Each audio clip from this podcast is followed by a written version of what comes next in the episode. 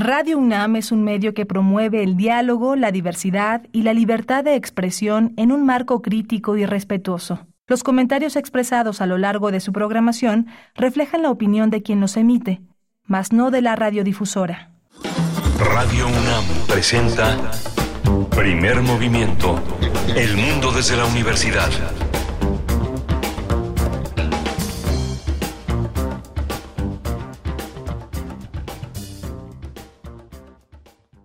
Que, como todos los días, se hace presente en las redes sociales, en la escucha atenta. Hoy tenemos un menú muy interesante. Vamos a hablar del Grupo México y su responsabilidad en la contaminación del río Sonora. Vamos a hablar con Elena Arengo, y es codirectora ejecutiva de Poder tendremos eh, tendremos también eh, una bueno pues damos seguimiento al hilo de las 10 entrevistas 10 charlas que tendremos con cada una de las 10 personas finalistas que aspiran a ser la titular de la rectoría de la UNAM para el ciclo 2023-2027 toca el turno esto esto ha sido por estricto orden alfabético y toca el turno de hablar de conversar con el doctor Luis Agustín Álvarez y Casa Longoria. Él es doctor en ingeniería mecánica por la Universidad de Berkeley y ha sido subdirector de Ingeniería Electromecánica en el Instituto de Ingeniería, eh, coordinador del programa de maestría y doctorado también ahí en Ingeniería de la UNAM. Actualmente es eh, director, bueno, está, estará, estará con nosotros, estará con nosotros eh, desde 2019 secretario administrativo de la UNAM. Antes fue el director del Instituto de Ingeniería de 2016 a 2019. Vamos a conversar con él sobre su propuesta para nuestra universidad. Vamos a tener también en la sesión de escucha el legado de María Teresa Rodríguez a 100 años de su nacimiento. Ya Guillermo Teo Hernández nos había hablado de esta gran maestra. Vamos a tener nuevamente su participación y, bueno, vamos a escuchar alguna, algunas de sus ejecuciones virtuosas. En la nota internacional hablaremos de la figura de Javier Milei en Argentina. Bueno, ahora que está mm, próxima, próxima ya este proceso de segunda vuelta electoral para definir quién será la persona que el país del sur del continente. Vamos a conversar con la doctora Gisela Sarenberg. Ella es doctora en Ciencias Sociales con especialidad en Ciencia Política por la Flaxo y también es maestra en Políticas Sociales por la Universidad de Buenos Aires en Argentina, profesora investigadora en Flaxo México. Vamos a conversar sobre esta figura, Javier Milei, pues que está eh, ya desde hace eh, varias semanas atrás posicionándose con cierta fuerza en Argentina. Vamos a, voy a tener la oportunidad de ofrecerles la poesía necesaria y la selección musical que la acompaña. En la mesa del día hablaremos del concierto de Margie Bermejo en el CENART. Eh, Margie Bermejo, ustedes conocen, la conocen seguramente muy bien, es cantante de jazz, exponente de la canción popular contemporánea eh, de México. Sus presentaciones en importantes foros de México y Sudamérica, también en Estados Unidos, en Europa, han cosechado pues las mejores reseñas de la crítica especializada. Vamos a conversar con ella en la mesa del día. Y vamos a tener para cerrar esta edición el crisol de la química, los catalizadores Siedler, Nata, el telar y la maraña de hilos, con el doctor Plinio Sosa, académico de tiempo completo en la Facultad de Química dedicado a la difusión de esta ciencia. Pues quédense con nosotros, les invitamos a participar también en redes sociales, arroba P, Movimiento en X y en Facebook, primer movimiento. Vamos con la música. Por cierto, si ustedes recuerdan, si nos escucharon, nos sintonizaron, el viernes pasado estuvimos conversando sobre el concierto que tendrá lugar en el Lunario el día de hoy con Pablo Ahmad, eh, que está además a cargo de la música esta mañana. Para iniciar, vamos a proponerles esta canción que se titula Cacho de Buenos Aires con Pablo Ahmad.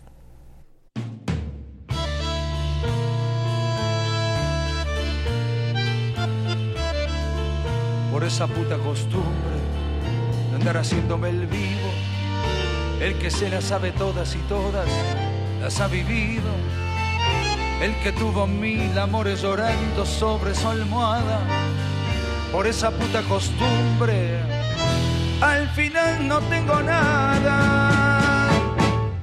Por esa puta costumbre de regalar carcajadas para mostrarle a la gente que nunca lloro por nada, inventando mil historias para deslumbrar amigos, por esa puta costumbre, cuántas cosas he perdido. Soy cacho de Buenos Aires y no hay farol que me alumbre. Mi gran amor lo perdí por esa puta costumbre. Soy cacho de Buenos Aires y tengo un sueño escondido cantar igual que Gardel.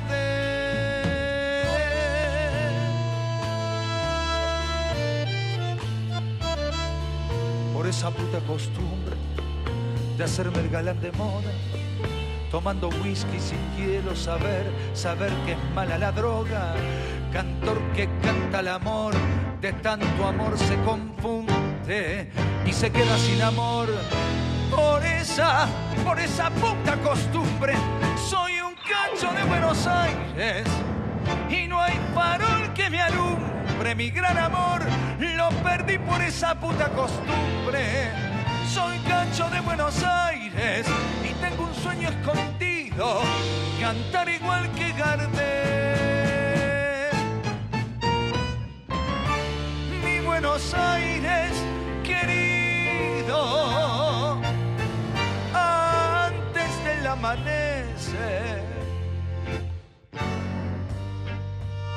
Voy a entoldarte las calles por si volviera Gardel.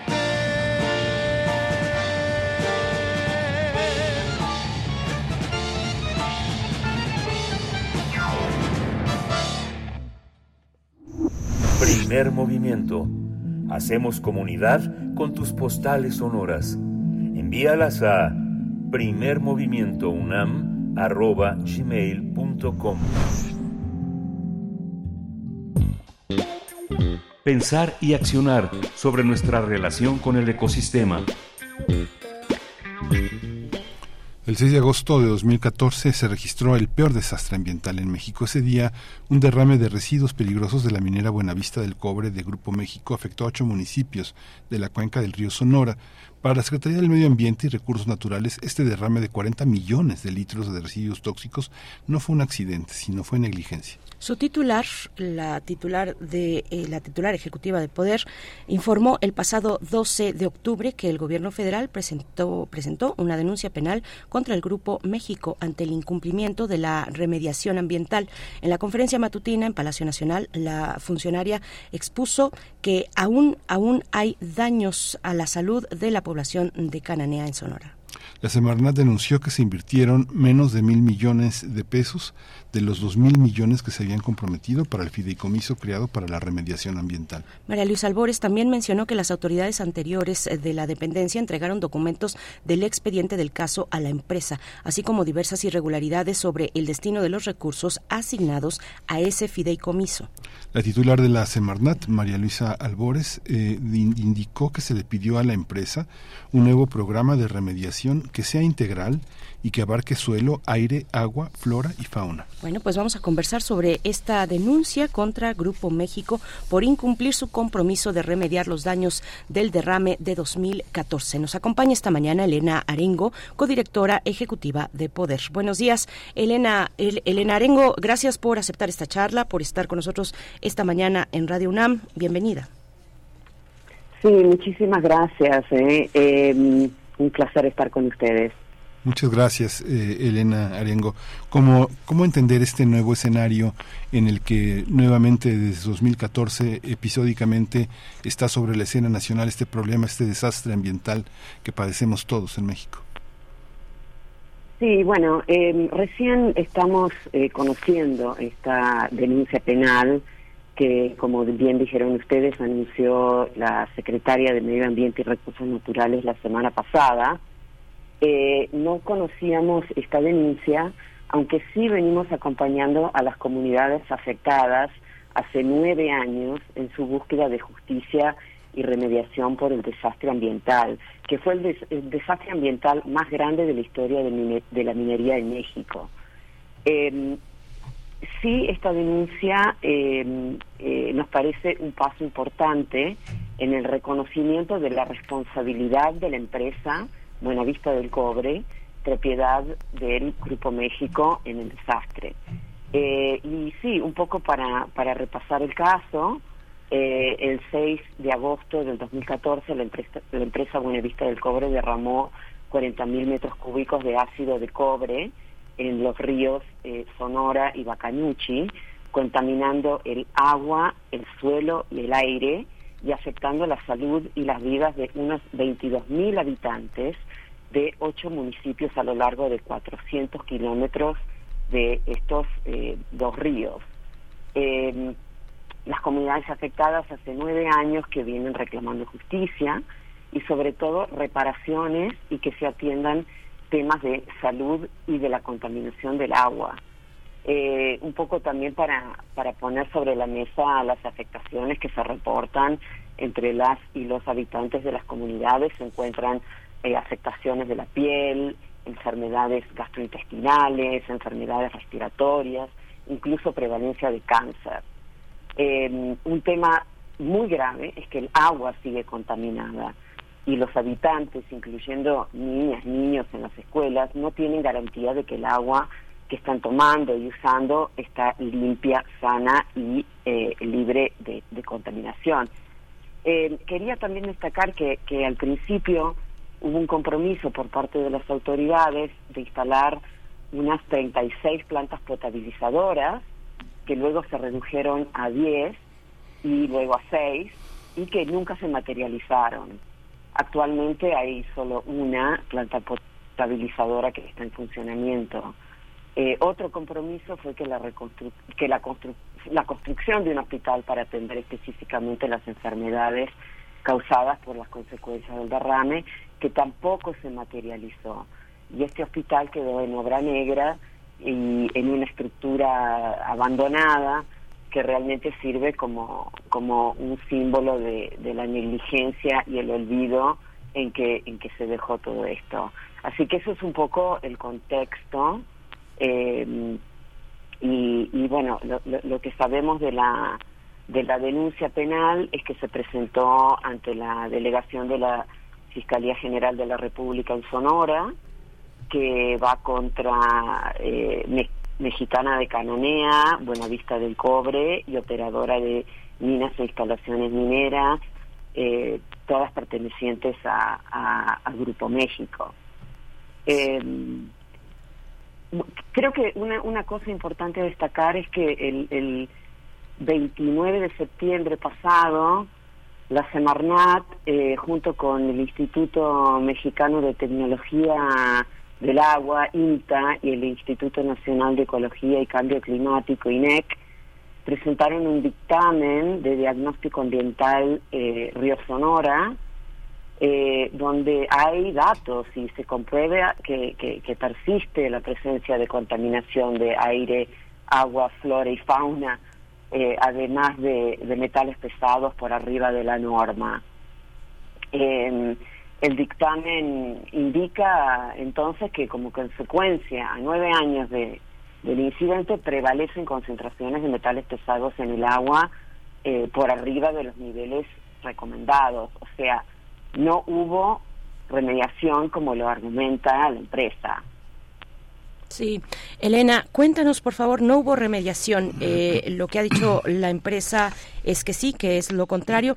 ¿Qué pasó? ¿Qué pasó en aquel momento? Recuérdanos por favor, Elena Arengo, qué pasó eh, con el compromiso que Grupo México hizo con el entonces gobierno de Enrique Peña Nieto que, cómo fue el transcurso de ese de ese saldo que tuvo que que tuvo que haber pagado eh, y, vemos que no fue necesariamente así el Grupo México. ¿Qué pasó con ese fideicomiso? Cuéntanos un poco de, de aquel momento y de cómo se desarrolló esa parte de acuerdos con el gobierno de Peña Nieto. Sí, bueno, primero creo que, que hay que decir que el costo real de la tragedia en realidad fue de 20 mil millones de pesos. Si se cuentan los daños en la salud, al medio ambiente e incluso la economía. O sea, también esto tuvo eh, afectaciones eh, importantes en, la economía agrícola, ¿no? De la que dependen los habitantes. Eh, esto en realidad es diez veces más de lo que fue destinado al fallido fideicomiso que se estableció para poder reparar el daño y que posteriormente se cerró sin haber cumplido el propósito de remediación. De los dos mil millones, solo se gastaron mil millones y ahora con este estudio de Semarnat se comprueba de que no, no hubo remediación. Ahora, el, la Corte Suprema de Justicia determinó que el cierre del fideicomiso no, no, no era válido y, se ordenó la, reactivación que hasta el día de hoy eh, la empresa se ha negado a hacer, ¿no? se ha negado a tomar los pasos para, para poder reactivar ese fideicomiso, que, que es este, nombrar un representante de la empresa, eh, otro segundo representante y junto con, con, la otra parte un miembro independiente. Eh, lo que se está exigiendo ahora es que se presente un nuevo plan de remediación que realmente pueda eh, abarcar y atender suelo, aire, agua, y que este plan sea aprobado y supervisado por Semarnat y que las comunidades, y esto es importante, que las comunidades tengan pleno conocimiento y participación en el mismo. Eh, también, bueno, quisiera destacar también dos cosas importantes que que señala el dictamen de, que, que, dio Semarnat el pasado 29 de, de, septiembre. Uno es que, que la contaminación crónica del, suelo, aire y, agua es producto del derrame que ocurrió en el 2014 y que es producto de la actividad minera de la mina Buenavista del Cobre. O sea que hay un nexo causal entre la actividad minera y la contaminación. Eh, eso es por un lado. Por otro lado, establece que el derrame no fue un accidente, sino y tampoco fue resultado de lluvias excesivas, como quiso argumentar en, su momento la empresa, sino que el derrame fue causado por un mal y deficiente diseño del sistema de tinajas de la empresa. O sea, el diseño hidrológico del sistema de, presas tinajas fue inadecuado, lo cual indica que el derrame fue responsabilidad de la empresa. Sí, es muy, tu micrófono. Es, muy impresionante todo esto que, que relata porque es un conflicto que, que viene de muy lejos y que ahora en torno a esta demanda penal eh, vuelve a colocarse en un escenario internacional. ¿Es así? ¿Cómo, cómo se coloca en el escenario internacional el, este, este, caso, este caso del Grupo México y su responsabilidad en la contaminación del río Sonora?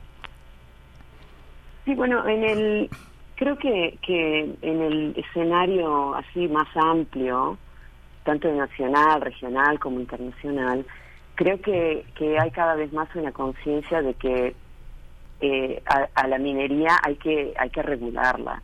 Eh, otro otro aspecto que sale muy claramente en el dictamen de la Semarnat es el tema del acaparamiento del agua. Eh, hay una un uso excesivo de la minería de, de por parte de los acuíferos, lo cual niega, eh, eh, está negando el agua para el uso de, eh, de las poblaciones, ¿no? De la gente. y eso, eso por un lado. Por otro lado, creo que también hay una creciente demanda a que las empresas asuman sus responsabilidades en cuanto a los impactos que pueden tener en comunidades, en cuanto los impactos que pueden tener en, en, el medio ambiente eh, y, en los derechos humanos de la gente, en, en su derecho a un eh, medio ambiente sano, el derecho a la salud, el derecho humano al agua.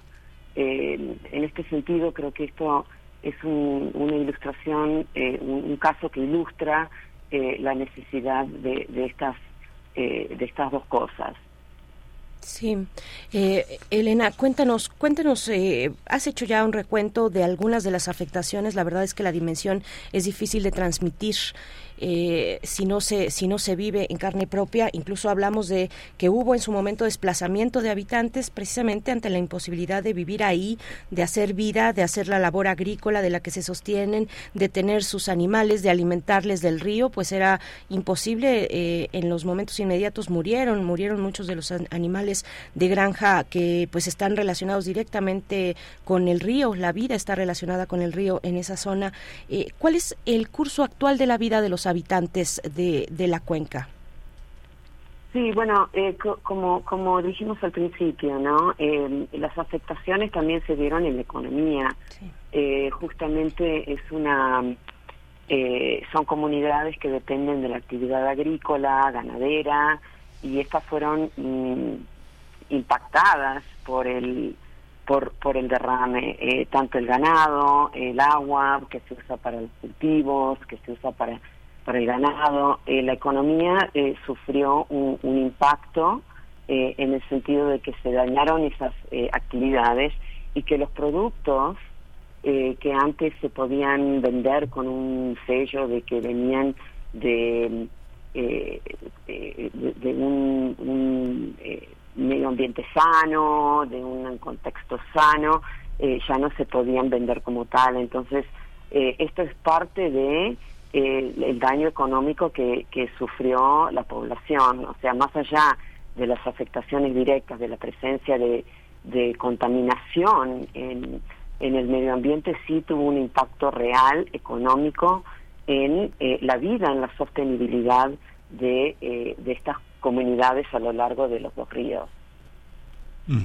El panorama que se que se espera eh, de, de, parte de las autoridades y del mundo académico que también sostiene esto, ¿hacia dónde piensa que puede que puede llegar Elena?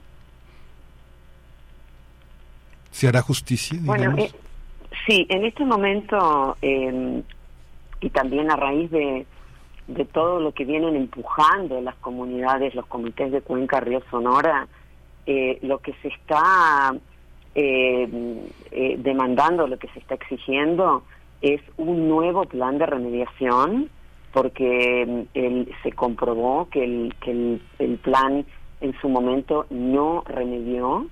se está exigiendo un nuevo plan de remediación que pueda atender estas que sea integral y que atienda eh, el agua, que atienda el aire y el suelo para remediar la contaminación. También se está eh, exigiendo la reapertura o la reactivación del fideicomiso para que haya recursos para esta, esta remediación. Eh, pero también hay temas que, que de alguna manera se tiene que atender de manera urgente, ¿no? que son los problemas de de salud y de agua. Es que se construyan las plantas purificadoras, potabilizadoras necesarias para garantizar el acceso a agua segura y potable en las comunidades afectadas y que se active el plan para atender las necesidades de salud de la población. Como mencioné antes, eh, el plan de justicia para Cananea eh, y, para en donde se incluyó gracias a al, al, al, empuje y a las demandas de los comités. se incluyó el río Sonora dentro de este plan de justicia, eh, que, se activen los planes para atender las necesidades de salud de la población, con especialistas en, en, toxicología, con eh, especialistas en eh, justamente las enfermedades producidas por, por las afectaciones del derrame. Elena, eh, eh, gracias. Eh, ya más adelante nos dirás cómo ves el tiempo político y la voluntad política también para que ese, esa remediación, un nuevo plan de remediación pueda convertirse en una realidad. Antes te pregunto, ¿cómo ven ustedes desde Poder el, el diagnóstico de Semarnat? ¿Qué, ¿Qué destacan? Empecemos tal vez por la causa misma que originó el derrame. ¿Qué nos dice este, este diagnóstico? Sí, justamente eh, eh, el dictamen eh, ofrece pruebas y, datos muy contundentes sobre la persistencia de la contaminación. Y, como mencioné anteriormente, esa, esos dos aspectos muy importantes, ¿no? El, el, el, nexo causal de que, está, que de, esta contaminación se deriva de la, de la actividad minera, eh, y de que el, el derrame no, no fue un accidente. El derrame no fue un accidente. Eh, eh, ¿Podrías ampliar un poco más esa, esa cuestión para la audiencia? Sí, em, en un momento se quiso argumentar que, que, el derrame fue el resultado de lluvias excesivas. Em, sin embargo, em, en el dictamen queda claro que que el derrame fue causado por un mal y deficiente diseño del sistema de tinajas de la empresa, eh, el diseño hidrológico del sistema de, presas. que fue inadecuado, lo cual indica que, que, bueno, ahí hay una, una responsabilidad. Sí. Sí, esta, esta, esta irresponsabilidad, ¿quién la paga, digamos? ¿Quién la paga? Y tan acostumbrados a la, a, la impunidad, eh, ¿cómo se inscribe esta historia en la historia de los grupos mineros del Grupo México?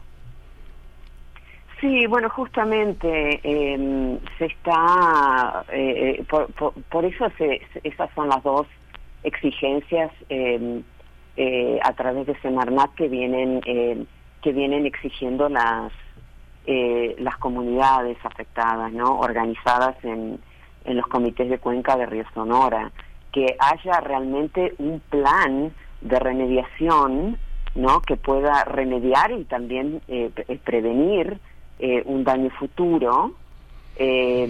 y que ese plan, a diferencia del plan anterior que no remedió, que sea realmente con la participación y eh, el conocimiento de eh, las personas afectadas. Eh, y por eso también es importante la, la reactivación del fideicomiso, que tampoco remedió en su momento porque además de que se quedó corto en, en, en lo que en los recursos, se cerró de manera unilateral sin haber remediado. Entonces esas son las dos cosas que, que los los comités están exigiendo, eh, pero también sin quitar de la, de la vista que, que hay problemas urgentes para atender, ¿no? Eh, el agua potable, ¿no? Esa es una necesidad urgente que tienen las comunidades y eh, un programa de salud que pueda atender las afectaciones a la salud que está sufriendo la población en este momento. Entonces, si, si bien está bien eh, digamos, recibida esta, eh, estas movidas que se están haciendo en el, en el plano legal, eh, también es importante atender a las necesidades inmediatas y reales que tiene la población. En términos de los daños a la población, ¿hay algún diagnóstico que permita saber hasta dónde puede llegar, digamos, generacionalmente el daño a la salud? Eh, sí, bueno, como mencionaba en el, eh, al, eh, al principio, ¿no? El año pasado Senaprese eh, realizó estudios en sangre y orina en una muestra significativa de la población, de, en, las comunidades afectadas, donde realmente demostraron que hay presencia de metales pesados, ¿no? En, en sangre y orina eh, y que esto eh, realmente es eh, algo que se tiene que atender de, de manera inmediata. Sí, Elena, eh, dos cuestiones. Una, los pobladores afectados han sido libres de expresar su exigencia, sus demandas. Eh, sabemos que cuando se señala a, pues en este caso, grandes grupos de la minería, pues puede darse y se, ha se han dado, y no son pocos los casos donde las comunidades que, que, señalan y que, y que denuncian, eh, pues tienen represalias en su contra hay algo de eso para los pobladores de la cuenca, por un lado, esa cuestión que nos puedas compartir y por otro, pues cómo ves lo que te planteaba antes, cómo ves la voluntad, consideras que hay voluntad actualmente, que hay un tiempo político que permite, pues esto, reelaborar el plan de, de, remediación eh, lo antes posible, será eh, siempre hay eh, pues negociaciones que llevan su tiempo y este y este sexenio pues está a pocos meses, eh, no más de un año de, terminar. ¿Cómo lo ves? Sí, bueno, este, quiero, quiero decir primero que, las comunidades eh, organizadas en los comités de Cuenca Río Sonora no han dejado de reclamar eh, por la justicia y la remediación en estos nueve años desde el derrame. O sea, han estado realmente no solamente documentando las afectaciones, sino también exigiendo eh, en todo momento eh, justicia. Eh, gracias a esa a ese empuje y a esa esa voluntad y esa actividad que ha tenido que han tenido los comités de Cuenca, han podido sentarse en, las mesas de diálogo con las diferentes autoridades competentes eh, dentro del plan de justicia de Cananea, que también, como mencioné, gracias al empuje de los comités de cuenca del río Sonora, han podido este, meter el, tema de Río Sonora dentro del plan de justicia. Entonces han tenido una serie de, reuniones, eh, de diálogos con las diferentes autoridades y, han logrado primero que, se visibilice el tema y eh, que las autoridades eh, han, hayan puesto atención en el tema. ahora lo que lo que sí requieren los, los comités de cuenca en este momento es que se dé una eh, formalidad a ese a ese plan de justicia para el río Sonora eh, justamente para que que sea un plan que, que, trascienda el sexenio hasta que se, se pueda remediar completamente. Eh, en este momento por supuesto están todas estas actividades por parte de, de, Semarnat pero de nuevo las exigencias para para, para conseguir las plantas potabilizadoras eh, y los planes para atender las necesidades de salud de la población son temas que, que, donde ha habido como cierto rezago eh, y que son los, los problemas más este, urgentes que, que se tiene que, que, atender.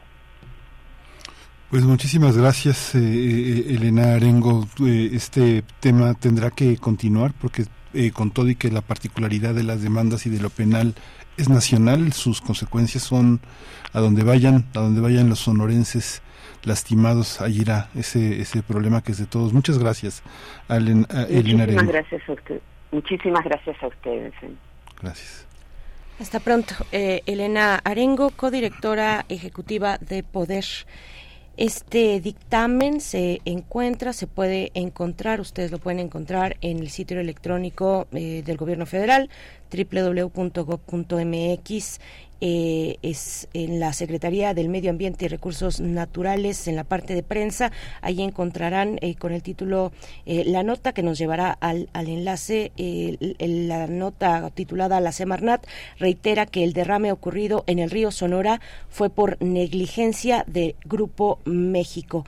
Este suceso es considerado el peor desastre ambiental de la historia de la minería metálica en México, que afectó a 22 mil habitantes de ocho municipios. Entonces ahí ustedes encontrarán encontrarán eh, pues el, el, archivo, la liga para eh, revisar este dictamen de diagnóstico ambiental del río Sonora.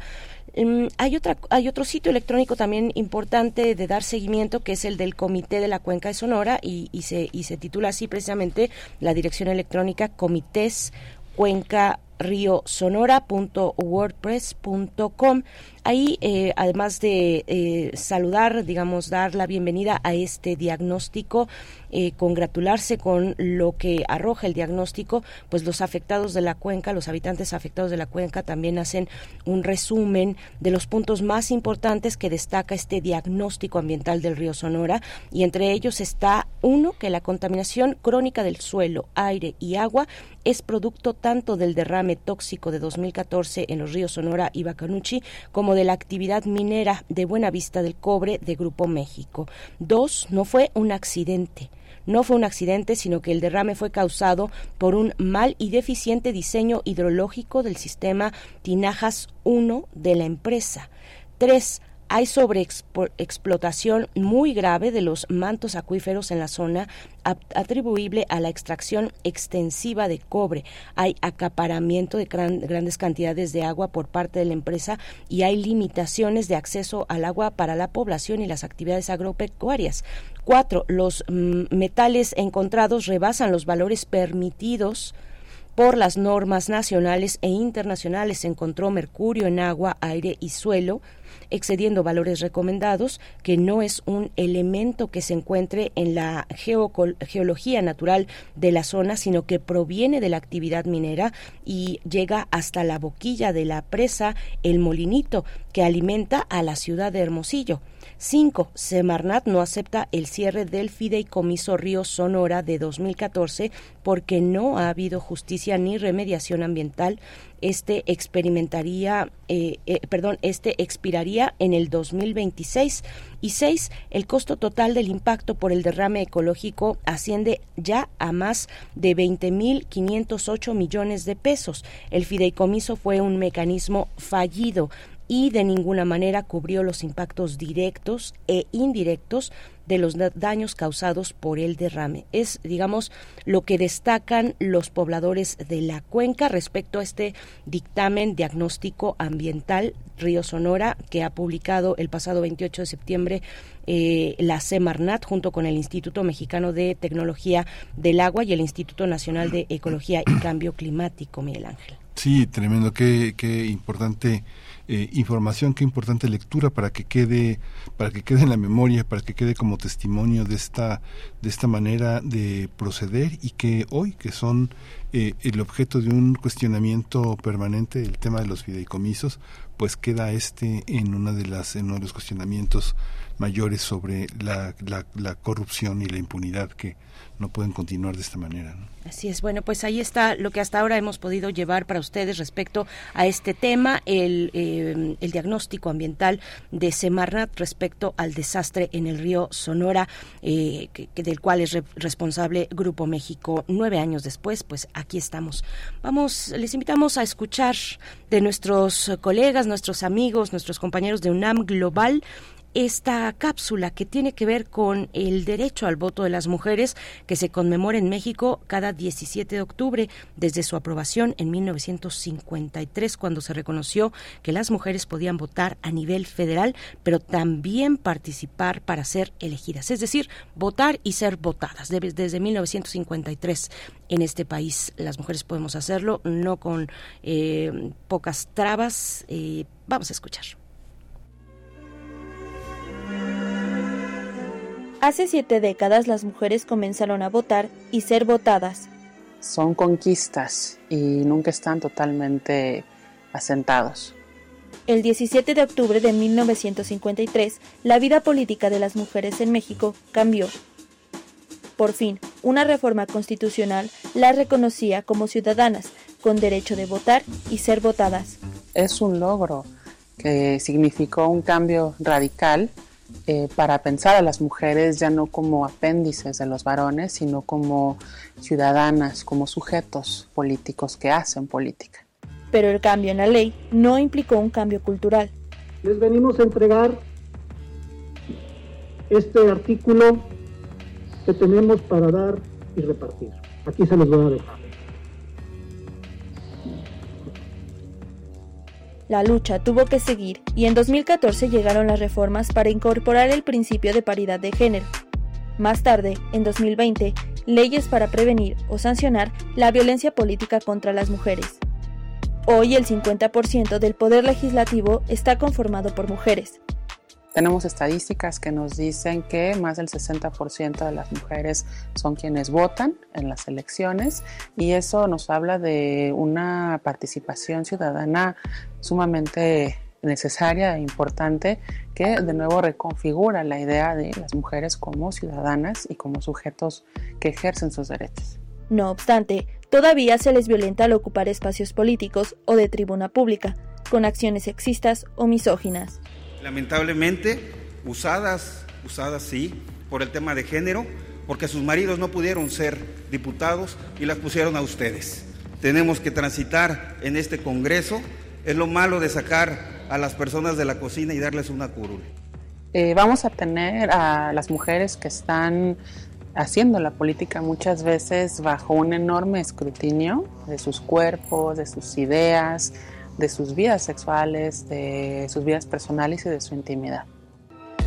El feminismo ha sido clave para la conquista y articulación de estas demandas. La presencia de las mujeres en el debate, en el quehacer político es sumamente importante.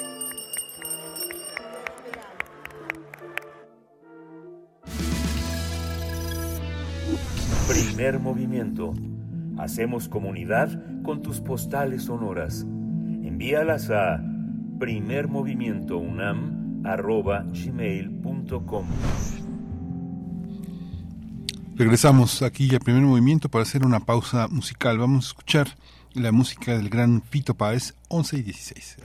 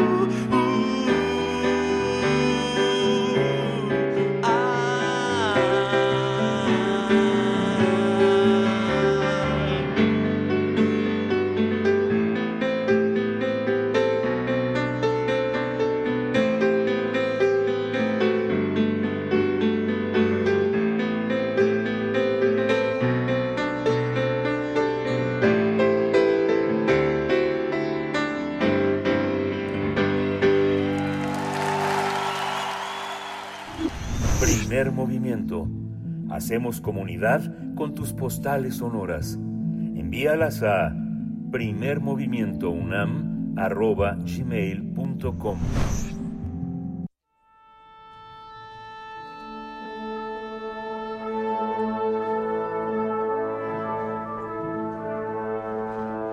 Afina tus oídos.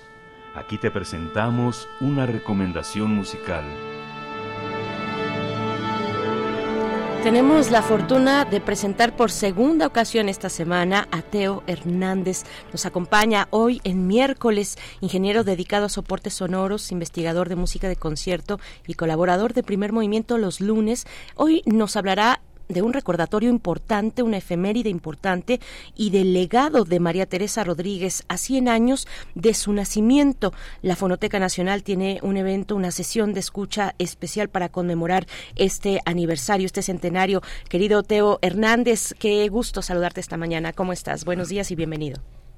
Muy, muy buenos días a todos, a todo el equipo de primer movimiento y muchísimas gracias. Qué bonita está la intro, ¿eh? Por cierto, eh, muchas gracias. La idea es que en la Fonoteca Nacional eh, tratamos de fomentar la cultura de la escucha. Y esto lo hacemos por medio de diferentes actividades, una de las cuales es hacer sesiones de escucha. Estas sesiones de escucha van dirigidas a todo público, eh, generalmente, y lo que se hace es por medio de especialistas y atendiendo principalmente, ahora sí que valga la redundancia, a, a ponernos todos nuestros sentidos, eh, toda nuestra concentración en la escucha, vamos a, generar una, una, una sinergia, vamos a llamarla de esta forma, para eh, de esta forma aprender a, a escuchar, ¿no? Y esta y en esta ocasión, que lo vamos a hacer el, el día de hoy, justamente hoy a las 7 de la noche en la Fototeca Nacional, que voy a dar su dirección para quien no la conozca, Francisco Sosa 383 en Coyoacán, a las 7 de la noche vamos a recordar a María Teresa Rodríguez. ¿Quién era o quién fue María Teresa Rodríguez? Bueno, María Teresa Rodríguez es una, una de las más grandes pianistas mexicanas. Celebramos 100 años de su nacimiento en 1923 en, en Pachuca, Hidalgo, nació. Eh, y es una pianista que, bueno, todos los que tuvimos oportunidad de escucharla alguna vez, eh, nos dimos cuenta de un, de un talento portentoso, de una seriedad eh, verdaderamente increíble a la hora de hacer las, la, cualquier tipo de obra, una, una técnica verdaderamente exquisita, una musicalidad enorme, pero María Teresa Rodríguez es mucho más que una gran pianista. María Teresa Rodríguez fue la primera mujer en dirigir el Conservatorio Nacional, tuvo una labor importantísima por esta capacidad enorme que tenía de lectura a primera vista, apoyó eh, durante mucho tiempo a Carlos Chávez en el taller de composición. Entonces llegaban los, los alumnos del taller de composición y, decían, este maestro Chávez, este acabo de componer esta obra. Ah, ok, muy bien. Eh, pues quién la toca? Pues que María Teresa Rodríguez la toca. Y cuentan incluso anécdotas que, que le decían, ¿cuánto dura esta esta pieza? Pues dura aproximadamente 15 minutos.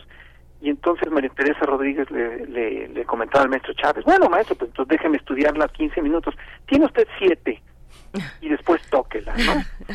Eh, o sea, estamos hablando verdaderamente de una, de una, de una capacidad muy grande, pero una capacidad puesta al servicio y esto es una de las cosas que vamos a que vamos a mencionar en la en la en la sesión con anécdotas y, y, rodeada de, de, una cuestión biográfica eh, una, una, unos, un talento y una gran pasión puestas al servicio de México. O sea, no solo difundir la obra de, compositores mexicanos, sino difundir en términos generales a la música. Entonces, María Teresa Rodríguez como, eh, digamos, como pianista universal y como maestra y como además como funcionaria, ¿no? La primera mujer en, dirigir el Conservatorio Nacional, repito. Eh, Nada más quisiera decir un poco, algunos datos de la biografía para que se viera, eh, para poder entender este por qué, de dónde viene María Teresa Rodríguez. Ella no solamente viene de familia de músicos y tiene, tiene, pues ya, ya tiene un, talento innato, sino que además este talento es, eh, se desarrolla primero estudiando eh, en, casa, repito, pero después con uno de los más importantes maestros mexicanos, que es Antonio Gómez Antonio Gómez fue discípulo de Manuel M. Ponce y de Martin Krause, que fue uno de los últimos alumnos de Franz Liszt. Estos fueron sus primeros estudios. Y después la, la, la escucha Alexander Borovsky y le dice, pues vente a estudiar conmigo y hace unos cursos más avanzados con ella. Estudia dos años. ¿Quién es Alexander Borovsky? Alexander Borovsky es un pianista ruso que primeramente fue alumno de Vasily Safonov, pero después se especializó con Anne Sipova. Anne Sipova es la esposa de Teodor Lechetitsky. Nos van a decir, a lo mejor está todo esto lleno de nombres. Teodor Lechetitsky es prácticamente el fundador de la escuela rusa de piano. Entonces estamos eh, y, también tiene ligas, por supuesto, con con este con los con los grandes pianistas de, de su época. De hecho, si seguimos la, digamos, la genealogía de Lechetitsky tiene también raíces en, en, Beethoven, ¿no? Entonces estamos hablando de una de una solidez, eh, digamos, de, marcada por una una tradición de enseñanza de piano mucho mucho muy grande que todo confluye en María Teresa Rodríguez y que confluye en México. Y eh, lo importante que vamos ahorita también a, mencionar es que María Teresa Rodríguez tuvo la confianza y la y la visión puesta en que su legado tenía que quedar en México. Entonces ella se acercó a la Fonoteca Nacional, llevó este sus, sus cintas y las depositó ahí, bueno, todo su legado fonográfico lo que son sus soportes sonoros y los legó al pueblo de México a través de eh, depositarlos en la Fonoteca Nacional y de ahí es donde vamos a escuchar.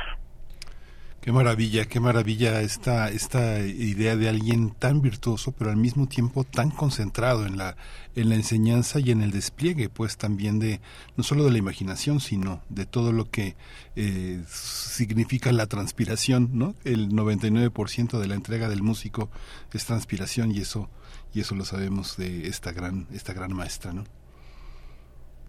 Así es, efectivamente, eh, es, es como, como cómo repartir esos esos dones de la forma más eficiente posible en beneficio además y ella siempre lo pensó ahí de una de una sociedad que es la sociedad mexicana.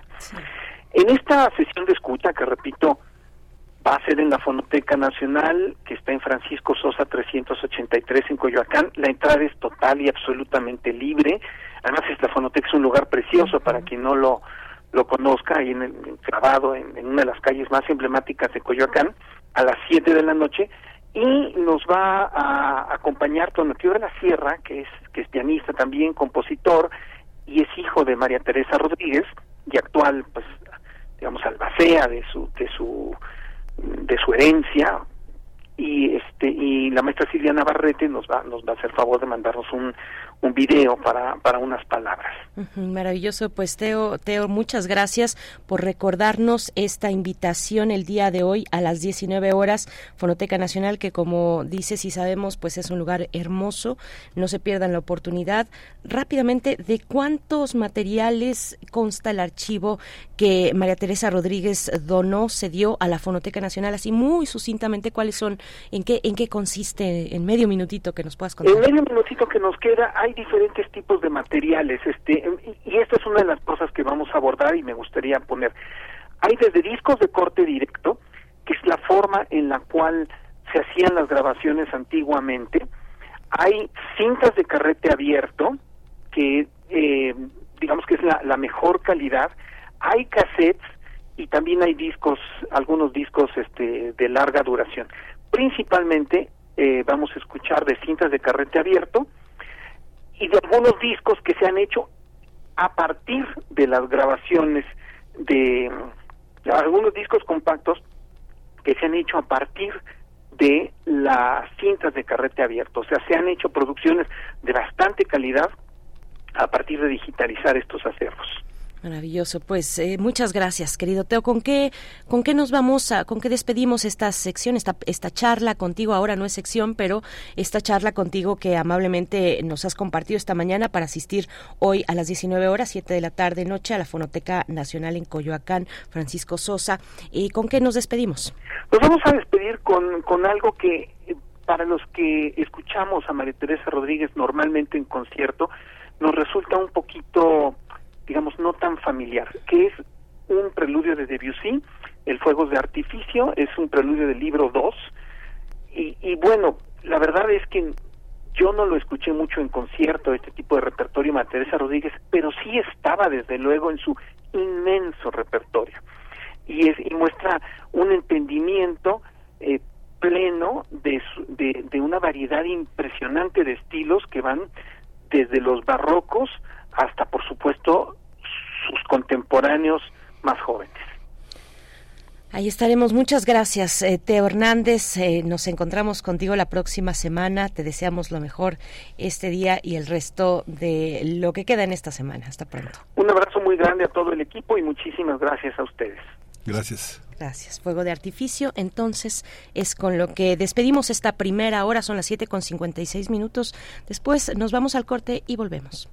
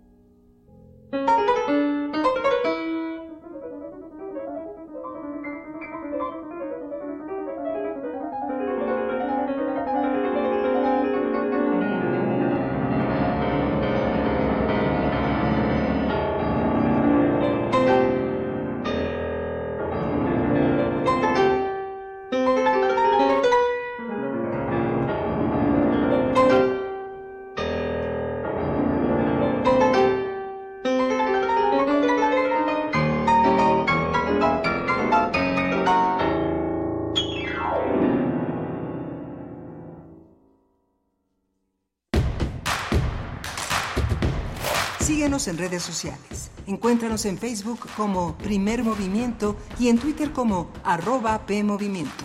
Hagamos comunidad.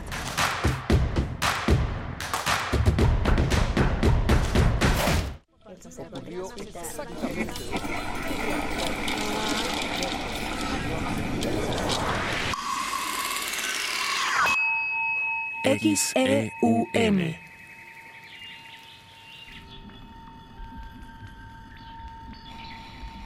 Radio UNAM. Experiencia sonora.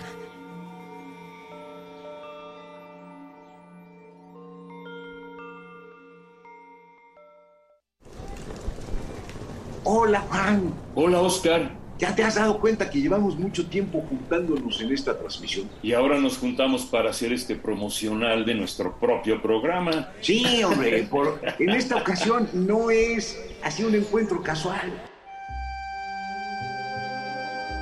Las Esquinas del Azar, todos los martes a las 10 a.m. y retransmisión los sábados a las 4 p.m. por el 96.1 de FM. Radio UNAM, Experiencia Sonora.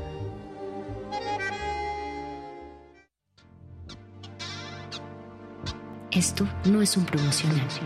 Esto es un manifiesto. Contra la velocidad. Contra el ruido. Contra el algoritmo. Contra la individualidad. Contra lo que nos divide. Contra la automatización. Contra los likes. Contra las tendencias. Contra el consumo. Contra todo aquello que nos anestesia. Las pequeñas parolas. Un bálsamo contra la modernidad. Todos los jueves. 10 de la noche. Resistencia modulada. Radio UNAM. Experiencia sonora. Mi INE es mucho más que una credencial. Con mi INE participo, alzo la voz y decido con libertad sobre lo que quiero para mí, para mis amigas, para mis amigos, para mi familia. Nuestra generación busca respuestas y tiene mucho que aportarle a México. Si ya cumpliste 18 años o los cumples antes o el 2 de junio, tramita tu INE, infórmate, decide y vota. Tienes hasta el 22 de enero. En estas elecciones, con mi INE participo. INE. Nomás una probadita. Para agarrar felicidad. Total. ¿Qué puede pasar? Puede pasar mucho. El fentanilo te engancha desde la primera vez. Esclaviza tu mente y tu cuerpo. No destruyas tu vida. El fentanilo mata. No te arriesgues. No vale la pena. Si necesitas ayuda, llama a la línea de la vida 800-911-2000. Secretaría de Gobernación. Gobierno de México. Lo social, lo político, lo económico, lo cultural son fenómenos que nos competen a todas y a todos. Nada debe sernos impuesto, porque tenemos una voz, una opinión, tenemos derecho a debate. Analiza lo que sucede en la sociedad en compañía de universitarios, juristas, especialistas y activistas. Con Diego Guerrero, los martes a las 16 horas por Radio UNAM. Experiencia Sonora. Encuentra la música de primer movimiento día a día en el Spotify de Radio UNAM y agréganos a tus favoritos.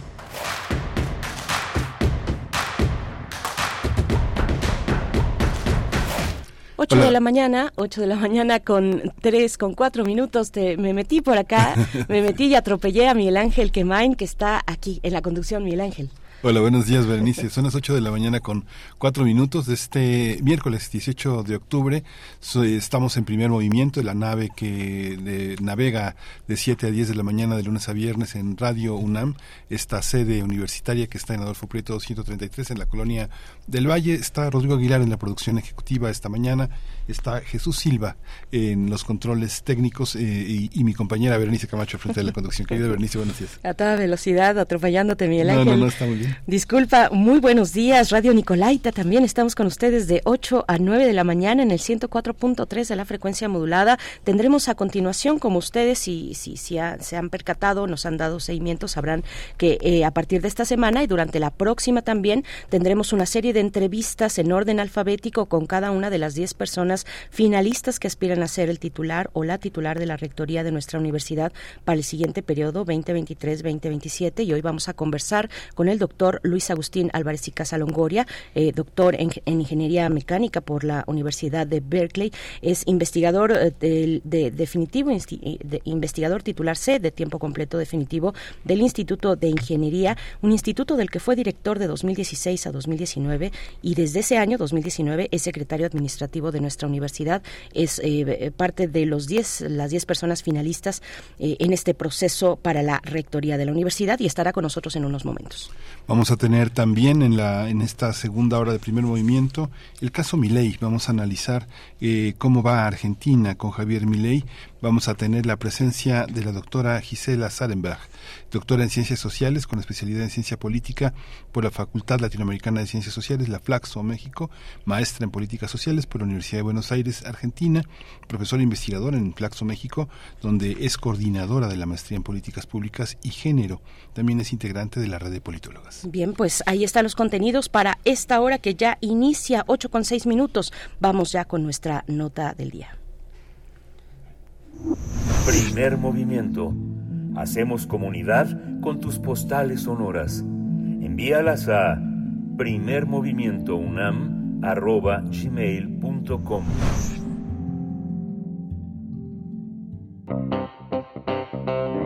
Nota Nacional Esta mañana vamos a entrevistar a uno de los 10 finalistas que buscan el cargo de rectoría en la UNAM para el periodo 23-2027. En esta ocasión nos acompaña el doctor Luis Agustín Álvarez y Casa Longoria, quien obtuvo el título de ingeniero mecánico electricista y el grado de maestro en ingeniería eléctrica en la Facultad de Ingeniería de la UNAM. Además, es doctor en ingeniería mecánica por la Universidad de California en Berkeley, donde también realizó una estancia postdoctoral. Sus líneas de investigación están relacionadas con el control automático, enfocándose en la detección y mitigación de daño en edificios, sistemas de almacenamiento, propulsión y propulsión híbridos, tráfico vehicular y gasificación. Y actualmente es el secretario administrativo de nuestra casa de estudios y es investigador titular de tiempo completo en la coordinación de eh, eléctrica y computación del Instituto de Ingeniería. Doctor, bienvenido, buenos días. Muy buenos días y muchas gracias por la invitación. Gracias, bienvenido, doctor Luis Agustín Álvarez y Casa Longoria. Rápidamente, muy breve, comento para información de la audiencia y de usted mismo también. En cuestión de formato, hemos destinado 25 minutos para cada una de las entrevistas que hemos de sostener con las y los aspirantes a la rectoría de la UNAM. También eh, estas entrevistas serán lo más balanceadas y equilibradas posible. Eh, los planteamientos por parte nuestra serán muy similares en todos los casos, eh, tomando en consideración, por supuesto, el interés de la comunidad universitaria y los aspectos ya más específicos del plan de estudio de cada una de las personas aspirantes, de las personas finalistas. Doctor Luis Agustín Álvarez y Casa, eh, empecemos, le proponemos por el diagnóstico de nuestra universidad, el estado actual de los logros y desafíos de la UNAM. Bueno, yo creo que la UNAM es una gran universidad y ha tenido siempre un número importante de logros eh, ¿Qué desafíos tenemos? Son desafíos que algunos de ellos están planteados en el plan de trabajo. Consiste en modernizar algunas cosas, principalmente en, el área de los planes de estudio. Tenemos, creo que un rezago en la forma en que nos organizamos, creo que es una cosa que tenemos que acabar. Tenemos también que, que tratar con todos los problemas de incertidumbre social que rodean a nuestros estudiantes y a la comunidad en general. Tenemos que mejorar algunos procesos relacionados con la gestión de los nombramientos del personal académico. Tenemos que también atacar algunos problemas importantes de planeación. Esos yo diría que son, en, en resumen, los retos más importantes. ¿Cómo, ¿Cómo podría eh, desglosar esos, esos desafíos, doctor? ¿Cuáles son los contenidos más significativos de cada uno?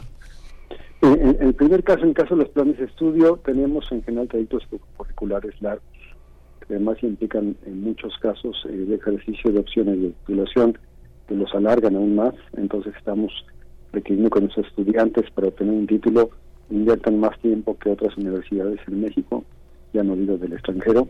Esto nos coloca en una situación de desventaja. Por otro lado, no estamos aumentando lo suficiente la personalización de los trayectos curriculares que permita, por ejemplo, el que los estudiantes tengan una formación multidisciplinaria. Tampoco estamos aprovechando constructivamente las modalidades de impartición de las licenciaturas, no las combinamos, las debemos de combinar. Creo que eh, hay una parte importante que se refiere al desarrollo de las llamadas habilidades suaves, todas esas habilidades de comunicación oral, escrita, estas habilidades de planteamiento y solución de problemas que son herramientas muy importantes para mejorar la empleabilidad de los egresados. También creo que en los planes de estudio nos hace falta un concurso más activo de los eh, posibles empleadores de nuestros estudiantes. Sobre esas líneas yo creo que tenemos que trabajar de manera organizada y de manera participativa en toda la universidad. Ya sería con respecto a la parte de planes de estudio. Sí. otra parte que, que es concurrente con esta, que es igual tiene que ver con qué nos está pasando, pues vivimos en, un país que está, digamos, todavía lamentablemente inmerso en un clima de violencia, eh, ese clima de violencia eh, tiene implicaciones en la forma en que los estudiantes nos llegan. Eh, tenemos también en general una insuficiente creación de empleos para los jóvenes. Hay incertidumbre con respecto a su futuro laboral. Viven con las noticias de todos los días de, cambio climático y los efectos que esto va a tener en nuestra cultura en los próximos años. Entonces los jóvenes viven en una situación de, equilibrio psicosocial un poco frágil y tenemos que prepararnos para poder tratar con esa situación. Eh, tenemos que tener a nuestros profesores y nuestros funcionarios preparados para tratar con esos problemas de falta de equilibrio social. Tenemos que tratar con la, implicación de los aspectos de violencia dentro y fuera de los planteles universitarios. Al interior tenemos que procurar eh, herramientas de solución de controversias, mediación, educación para la paz al exterior tenemos que coordinarnos muy bien con las autoridades para mejorar las condiciones de seguridad. El interior también hacer uso de, de la parte de reconstrucción del tejido social para que eso pueda tener un efecto positivo. Eh, eh, con los problemas que ya se presenten de violencia de género, aunque la política más apropiada es fomentar una cultura de respeto, eso toma tiempo y además tiene, digamos, algunos aspectos culturales que no dependen solamente de nosotros, son aspectos que dependen del entorno social, pero dentro de la universidad tenemos que hacer un esfuerzo para fomentar esta cultura de respeto, pero cuando ya se dan casos de violencia, sobre todo en particular los casos de violencia de género, a los que nuestra comunidad es particularmente sensible, tenemos que conseguir que en todos los casos la respuesta sea más rápida de lo que estamos haciendo. Y en el caso de los asuntos que involucran a trabajadores universitarios, tenemos todavía que mejorar la forma en que lo estamos procesando en relación con estos contratos colectivos. Sí. Esos son como los dos aspectos más importantes en torno a la formación de nuestros estudiantes. Sí, doctor Álvarez y Casa. Más adelante eh, esperemos que nos dé tiempo para eh, ampliar un poco más sobre algunos aspectos importantes de esto último que nos acaba de mencionar.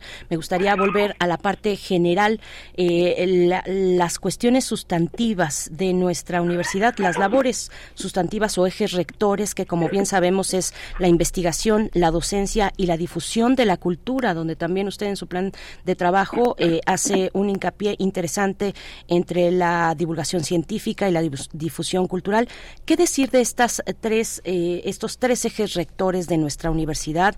¿Cuál es su perspectiva, su visión al respecto? Sí, el, primer eje fue justo el que traté ahora, que tiene que ver con la formación de profesionales. El segundo eje que es la investigación. la investigación en la universidad es un papel destacado.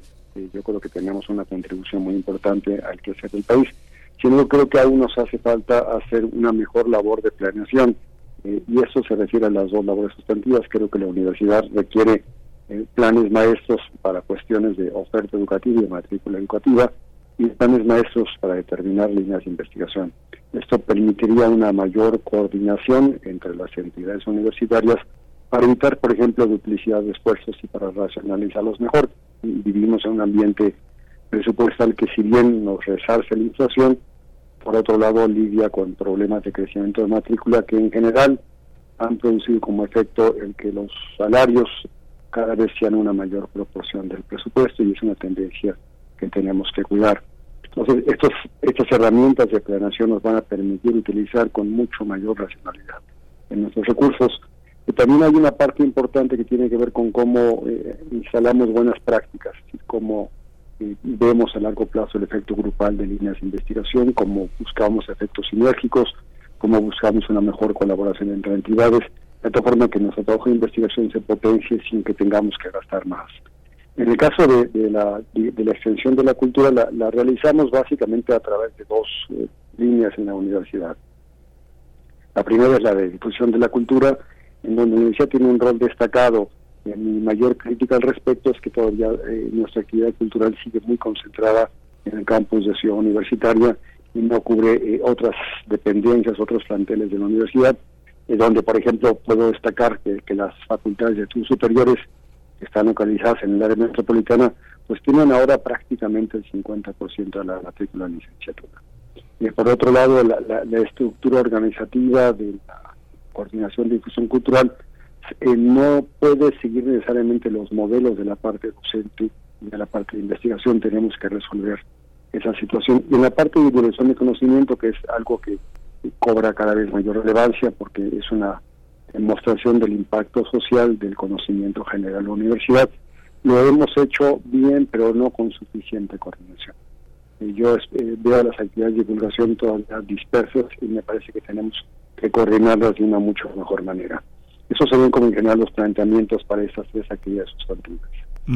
Muy interesante lo que lo que lo que expresa doctor sobre el tema de la de la cultura. ¿Qué pasa eh, qué pasa en ese territorio con la ciencia que tiene una parte de divulgación pero que ha sido sumamente cuestionada en, eh, en, los años en años pasados sobre eh, los presupuestos y la inversión que desde el gobierno federal se hace a la universidad. Lo hemos visto en la necesidad de implementar una investigación más sostenida con, con, con, este problemas que hemos tenido, como el de la pandemia, del que todavía no salimos y que los científicos jugaron un papel muy importante, los científicos mexicanos.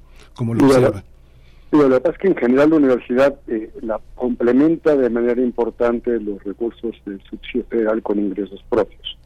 Esos ingresos eh, tenían, digamos, una fuente regular de aportación, que la CONACYT.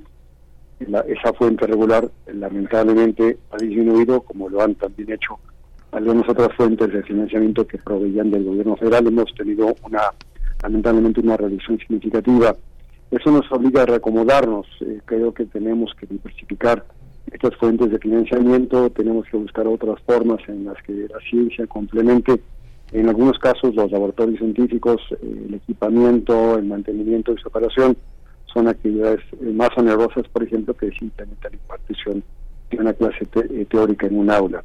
Entonces, la universidad tiene necesidad de complementar estos recursos lo que tenemos que encontrar son formas para diversificar estas fuentes de ingreso, porque sí se necesitan para mantener una investigación de calidad que mejore, por supuesto, el impacto social que puede tener. El caso de la pandemia resultó pues un caso ilustrativo sobre el potencial de la universidad para dar una respuesta rápida a muchos de los problemas ingentes, pero también mostró que en algunos casos tenemos limitaciones en términos de nuestra velocidad de respuesta que sería bueno corregir. Doctor, eh, usted eh, rescata y resalta en su plan de trabajo también la necesidad de ampliar, de fortalecer la colaboración y relaciones de la UNAM con otros entes de la sociedad, con otras instancias, instituciones, actores sociales, desde organizaciones civiles, la iniciativa privada, eh, el vínculo con el gobierno también, con, con, el gobierno federal, con el Congreso. ¿Cómo, ¿Cuál es su, su visión y su planteamiento al respecto y la importancia de esta de esta parte de su plan de trabajo? yo, creo que la universidad, por supuesto, vive un entorno en donde todos estos sectores eh, tienen una participación activa. Y hay ramas del conocimiento en donde, por ejemplo, no se puede tener un impacto muy positivo si no se tiene colaboración con la con el sector privado. Por, ejemplo, en el caso de las ingenierías o en el caso de las biotecnologías, normalmente quienes desarrollan la actividad eh, más importante en ese sector son empresas privadas. Entonces, se tiene que buscar en ese, en ese caso colaboraciones constructivas. El sector social se ha vuelto muy importante, es la forma en que la sociedad participa ahora, no a través de los mecanismos de participación del Estado, sino a través de mecanismos de participación espontáneos, muy particularmente a partir de las ONGs, tiene cada día más relevancia y la universidad tiene necesariamente que interactuar con estas organizaciones porque son parte de la sociedad.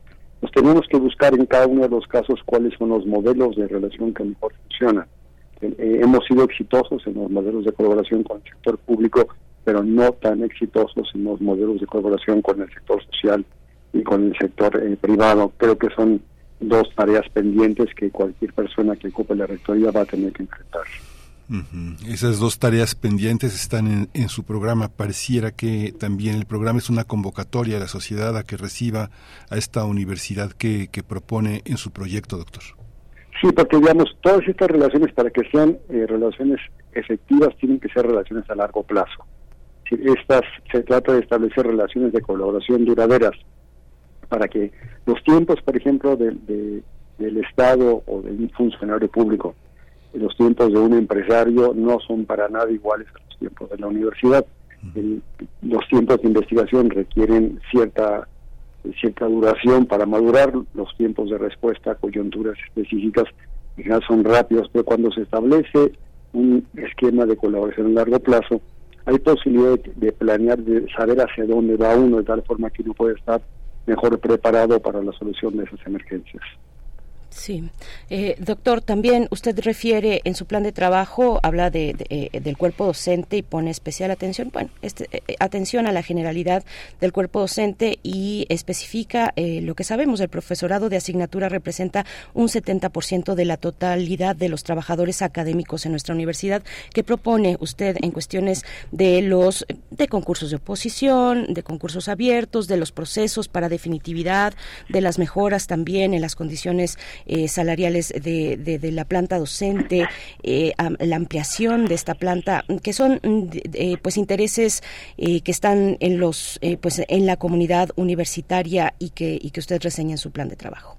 Bueno, a ver, el modelo de funcionamiento de la universidad está efectivamente basado en la presencia de dos tipos de personal, el personal de concreto y el personal por horas. Y en nuestro modelo del personal por horas, que ocupa la figura de profesor de asignatura es, un, es, tiene un rol muy, muy importante. Lo, que tenemos ahorita y genera parte de las tensiones es en algunos en algunas entidades de la universidad tenemos profesores de asignatura con un número de horas contratadas que está por arriba de lo que se esperaría de un profesional que ejerce un trabajo de tiempo parcial. En general, el modelo de profesor de asignatura está pensado para que una persona que trabaja, que tiene otro empleo de base, concurra a la universidad para compartir su experiencia profesional. Cuando el número de horas de un profesor de asignatura se eleva significativamente, ese profesor de asignatura ya deja de ser un personal por horas y se empieza a parecer a personal de tiempo completo. Entonces tenemos que resolver esa dicotomía, tenemos que tener políticas claras, aquellas gentes cuyo número de horas de nombramiento corresponda con realmente a una figura distinta a la profesora de escritura, deberíamos de tratar de regularizarlos, deberíamos de mantener claramente eh, la parte cualitativa, qué es personal de tiempo completo, para qué lo queremos, qué es personal de asignatura y para qué lo queremos. Yo creo que tenemos que establecer dentro de la universidad políticas a mediano plazo eh, que puedan solucionar, por supuesto que están involucradas personas y esto implica negociaciones particulares y personales que eh, además toman en cuenta cuál es la estructura presupuestal de la universidad. Si hay algunas universidades públicas que se basan en modelos de profesores de tiempo completo, como puede ser el caso de la UAM, pero la mayor parte de las universidades públicas tenemos el modelo, el modelo no de, eh, digamos, coexisten profesores de tiempo completo con profesores de asignatura. Cuando uno revisa los ingresos de los profesores de asignatura por hora de trabajo y los compara con los ingresos de los profesores de tiempo completo, los, sumando todas las percepciones que tienen, uno encuentra que en realidad el ingreso no es desbalanceado. Eh, si se vuelve desbalanceado si, por ejemplo, uno compara el ingreso de un personal que tiene muchos años de trabajo con algo de asignatura, sin que el desbalance sea brutal en realidad. Pues yo no pienso que el problema esté realmente en ingresos, sino está en cómo conseguimos que los profesores de asignatura cumplan con las características de un, número limitado de horas de contratación y eh, los que necesitemos que no sean de ese tipo deberían ser personal académico de tiempo completo. También creo que se podría, por ejemplo, revisar algunas cosas en el estatuto del personal académico, en particular en educación media superior, donde el tipo de labor es distinta a la labor que se hace en la formación profesional y ese nicho podría quizá atacarse de manera diferencial, no con los mismos criterios con los que se atacaría de la formación de las gentes en facultades y escuelas. Entonces creo que todos estos aspectos de establecer políticas homogéneas en toda la universidad nos ayudarían. Hay facultades, puedo poner como ejemplo la de Ciencias Políticas y Sociales, donde existen políticas muy claras en, la forma de contratación y donde esta ambivalencia entre ser profesor de asignatura o de tiempo completo no se presenta. Hay otras facultades, en particular hay algunos casos de algunas veces donde esto sí se presenta. Creo que tenemos que atacarlo casuísticamente. El tema también de la universidad, de toda la universidad, es el tema del género, un legado que viene desde el siglo XX y que parece que empieza a cumplirse de una manera eh, programática de nuestra casa de estudios. ¿Cómo lo, ¿Cómo lo observa el papel de las mujeres, pero también de la violencia sobre ellas, también de la inequidad en las oportunidades, en los ingresos? ¿Cómo, cómo está perfilado en su, en su propuesta, doctor? Eh, primero voy a entrar en el asunto de, la población. los términos de género en, distribución por población en realidad tienen asimetrías hacia ambos géneros, depende de qué sector estemos hablando. Si uno, por ejemplo, analiza la población estudiantil, hay facultades, las principalmente las facultades con formación en humanidades, la facultad de psicología o la enfermería, donde hay una alta predominancia de mujeres. Si uno entra a otros sectores, por ejemplo, de las ingenierías o de las ciencias físico-matemáticas, va a encontrar que hay falta de mujeres y exceso de hombres. Entonces, ¿cómo podemos hacer que la elección de, profesiones de nuestros jóvenes sea una elección que no tenga un sesgo de género? Es una labor que tendríamos en el caso de UNAM que, que reforzar de manera muy importante en el bachillerato. En el caso del personal académico, en general, salvo casos como de nueva cuenta de las humanidades, también tenemos asimetrías a favor, digamos, hay más hombres que mujeres para poder resolver esas simetrías se necesitan tomar acciones afirmativas que significan, dado un nivel, eh, digamos, esperado de calidad para un profesor o investigador o profesor o investigadora en la UNAM, eh, eh, podríamos establecer políticas afirmativas que incentivaran la contratación de mujeres, buscando reducir el tiempo en que estas brechas existen. las brechas se han ido reduciendo, pero a, a, una velocidad que no es suficiente, en mi opinión. En el caso de la violencia, digamos, mi planteamiento en general es que la violencia lo mejor es que no sea presente. Yo alguna vez le, he comentado a la defensora de los derechos universitarios que, ojalá se quedara sin trabajo. Pero lamentablemente, eh, a pesar de esos esfuerzos para fomentar un clima de respeto, sí permean a la universidad diferentes tipos de violencias, en particular eh, temas de violencia de género. Eh, en la parte organizativa, digamos, creo que hemos hecho un trabajo razonablemente bueno.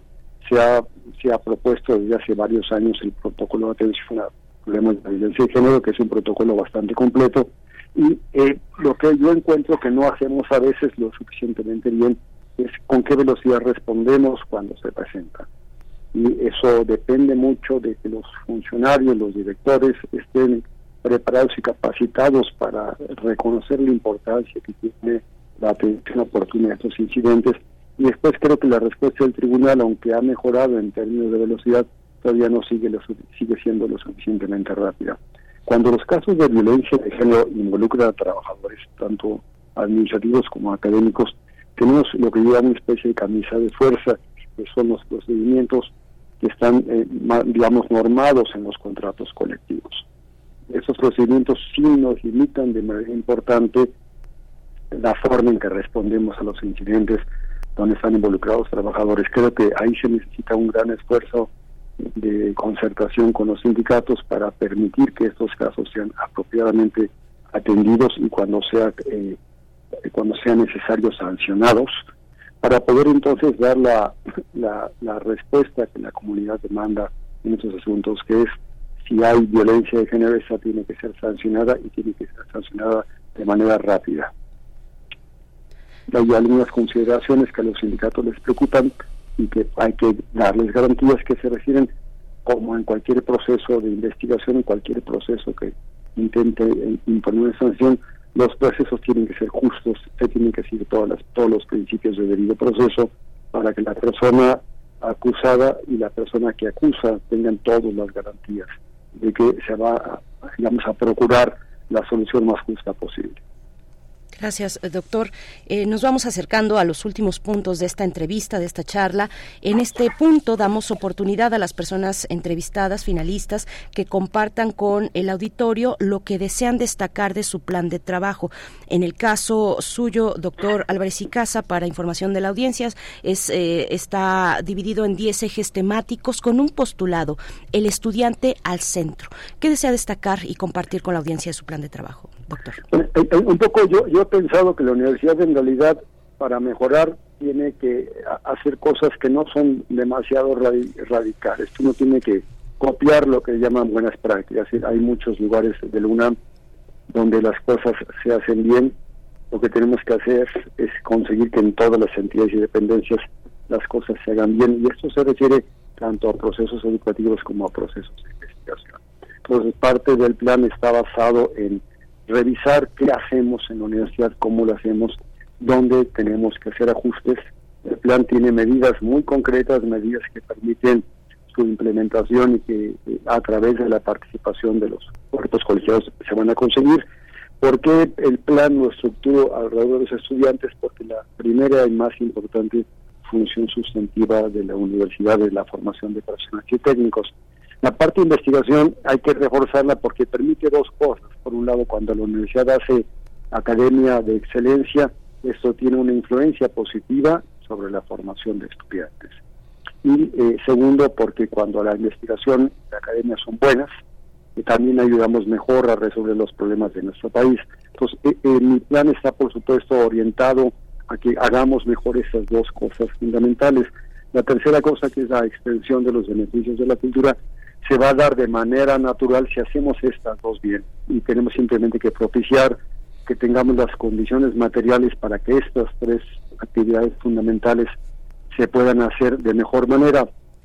Hay algunos aspectos importantes a mejorar en términos de planeación de las actividades de la universidad que nos van a permitir ser más eficientes. Hay algunas cosas que tienen que ver, por ejemplo, administración, cómo conseguimos presupuestos más equitativos, cómo evaluamos a todos los integrantes de nuestra comunidad, porque es importante evaluar para poder saber qué funciona y qué no funciona. Es importante también mejorar nuestra gestión de los contratos colectivos, principalmente la gestión del contrato colectivo con los trabajadores administrativos. Tenemos contratos colectivos muy viejos que eh, alguna revisión, por ejemplo, nuestros catálogos de puestos y funciones para los trabajadores administrativos ya están completamente desactualizados. Entonces hay muchas labores que tenemos que hacer de negociación con la propia comunidad, con los sindicatos universitarios para conseguir que esto consiga.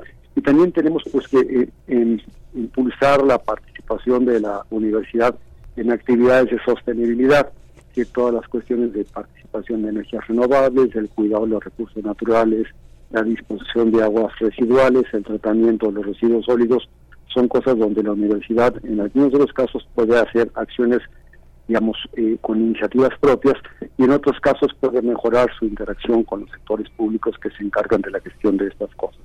Y finalmente, eh, digamos, uno de los goles para poder mejorar nuestro funcionamiento es intentar digitalizar la de la universidad. Y esto solamente se puede lograr si eh, tenemos una, digamos, una visión integral del desarrollo de estos sistemas administrativos que permita reducir manejo del papel, reducir costos y tenemos que tener en el entorno pues una agenda digital que le dé cabida a la implementación de estas acciones de digitalización. Eh, me parece que ningún plan de trabajo que se proponga para la rectoría va a ser efectivo si no considera que en el núcleo de este plan de trabajo tiene que estar la participación de la comunidad universitaria. El rector propone, pero en realidad eh, la, comunidad es la que eh, tiene que trabajar coordinadamente digamos, estructurada a través de un plan de trabajo en la resolución del mismo. No, una persona no puede hacer todo en la universidad, se requiere obligatoriamente el concurso de la comunidad universitaria. Pues doctor, muchísimas gracias por, por estar con nosotros, por eh, eh, acercarse a la comunidad universitaria a través de esta su casa Radio UNAM. Doctor Luis Agustín Álvarez y Casa Longoria, ingeniero mecánico electricista, maestro en ingeniería eléctrica en la Facultad de Ingeniería de la UNAM, doctor en ingeniería mecánica por la Universidad de California en Berkeley. Muchísimas gracias por estar con nosotros. Eh, muchas gracias. Muchas gracias a ustedes por la atención y muy buenos días. Hasta luego. Saludos a todo el auditorio. Muy buenos días, doctor Álvarez y Casa Longoria, quien es el secretario administrativo de nuestra Casa de Estudios, investigador del Instituto de Ingeniería. Bien, pues vamos a seguir adelante. Gracias a ustedes por su escucha. Leemos sus comentarios en nuestras redes sociales. Vamos a hacer una pausa, 8 con 34 minutos, a cargo de la Argentina Nati Peluso, Buenos Aires.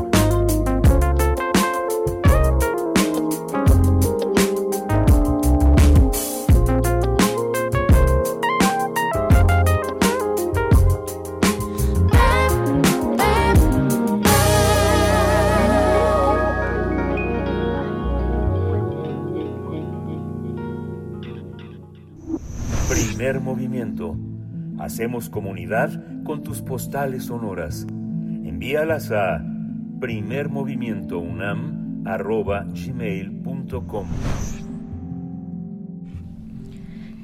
8 con 38 minutos, estamos con ustedes de vuelta. Por acá nos preguntan si esa canción de Nati Peluso fue la que hizo en respuesta a la pandemia. Pues seguramente sí, la verdad no tengo ese dato. Xochitl Larillano desde California te mandamos saludos, pero eh, efectivamente salió en la pandemia esta esta canción de la argentina eh, avecindada en España, Nati Peluso. Mm, varias, varias cuestiones. Hay, hay puntos importantes eh, que ustedes destacan en la audiencia respecto a este proceso de la rectoría. Mucho ánimo de, estar enterados eh, de, de, los distintos, de las distintas propuestas de la, de, de las propuestas de las 10 personas finalistas en este proceso a la rectoría de la UNAM. La, la sugerencia también es que nosotros mismos vayamos, revisemos. Siempre en los planes de estudio hay un, el, plan, el plan largo que puede ser incluso de más de 100, de 100 cuartillas y siempre hay un resumen que podemos eh, tener de manera muy accesible para eh, pues ir comparando, ir cotejando también lo que cada uno de los aspirantes a dirigir la rectoría de la UNAM está proponiendo a la comunidad universitaria y a la sociedad de México en general. Vamos a ir con nuestra nota internacional para hablar de Argentina y Javier Milei. Primer movimiento. Hacemos comunidad con tus postales sonoras. Envíalas a primermovimientounam.gmail.com Nota internacional. El argentino Javier Milei se ha convertido en el aspirante presidencial favorito para ocupar ese cargo, gracias a que ensalza un discurso de desprecio a la clase política tradicional. Además, mantiene su promesa de terminar con el alza de precios aplicando polémicas propuestas como la dolarización de la economía argentina y el cierre del Banco Central. Luego de los resultados en las elecciones primarias, donde obtuvo el 30.02% de los votos, este economista se posicionó como la oposición más firme frente al candidato kirchnerista de la Unión Ciudadana, Sergio Massa. Javier Milei tiene experiencia en el campo de la economía, donde eh, impuso sus ideas de libre mercado con intervención nula del gobierno y del Estado. En sus presentaciones se describe a sí mismo como liberal libertario. Con una imagen controversial y sus propuestas disruptivas del sistema político actual, Milei busca acabar con la casta así lo dice, por lo que eh, ha logrado cautivar a un gran parte del electorado disgustado con la coyuntura del país. En 2021, su partido, La Libertad Avanza, ganó dos bancas en el Congreso Nacional e ingresó a la Cámara de Diputados junto a eh, Victoria Villarruel, su candidata a la vicepresidencia. Con una corta carrera política y un discurso ultraliberal, el exfutbolista Javier Milei disputará las elecciones presidenciales en Argentina el próximo 22 de octubre y según los especialistas cuenta con altas posibilidades de ganar en las urnas. Pues vamos a tener un análisis sobre la figura de este candidato a la presidencia de la República Argentina. Nos acompaña con este propósito la doctora Gisela Sarenberg. Ella es doctora en Ciencias Sociales con especialidad en Ciencia Política por la Facultad Latinoamericana de Ciencias Sociales, la FLAXO en México, maestra en Políticas Sociales por la Universidad de Buenos Aires, Argentina. Es profesora investigadora en Flaxo, México, donde funge como coordinadora de la maestría en políticas públicas y género y también es integrante de la red de politólogas. Doctora Gisela Sarenberg, bienvenida a Primer Movimiento. Qué gusto saludarla. Buenos días. Buenos días.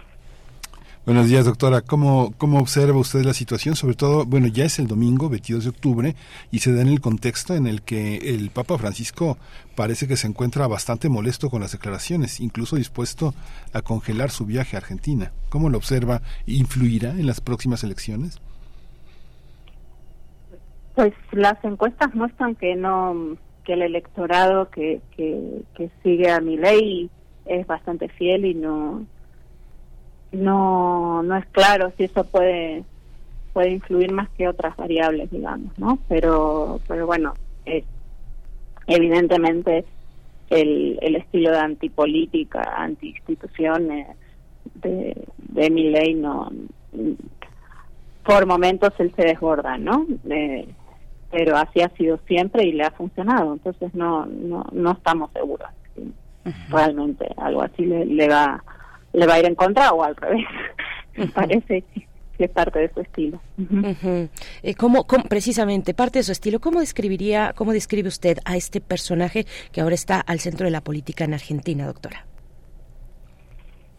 Bueno, por un lado es parte de, de la aparición de, de candidatos eh, radicales que usan la antipolítica, ¿no? En el mundo, digo como como como Bolsonaro, por ejemplo, ¿no?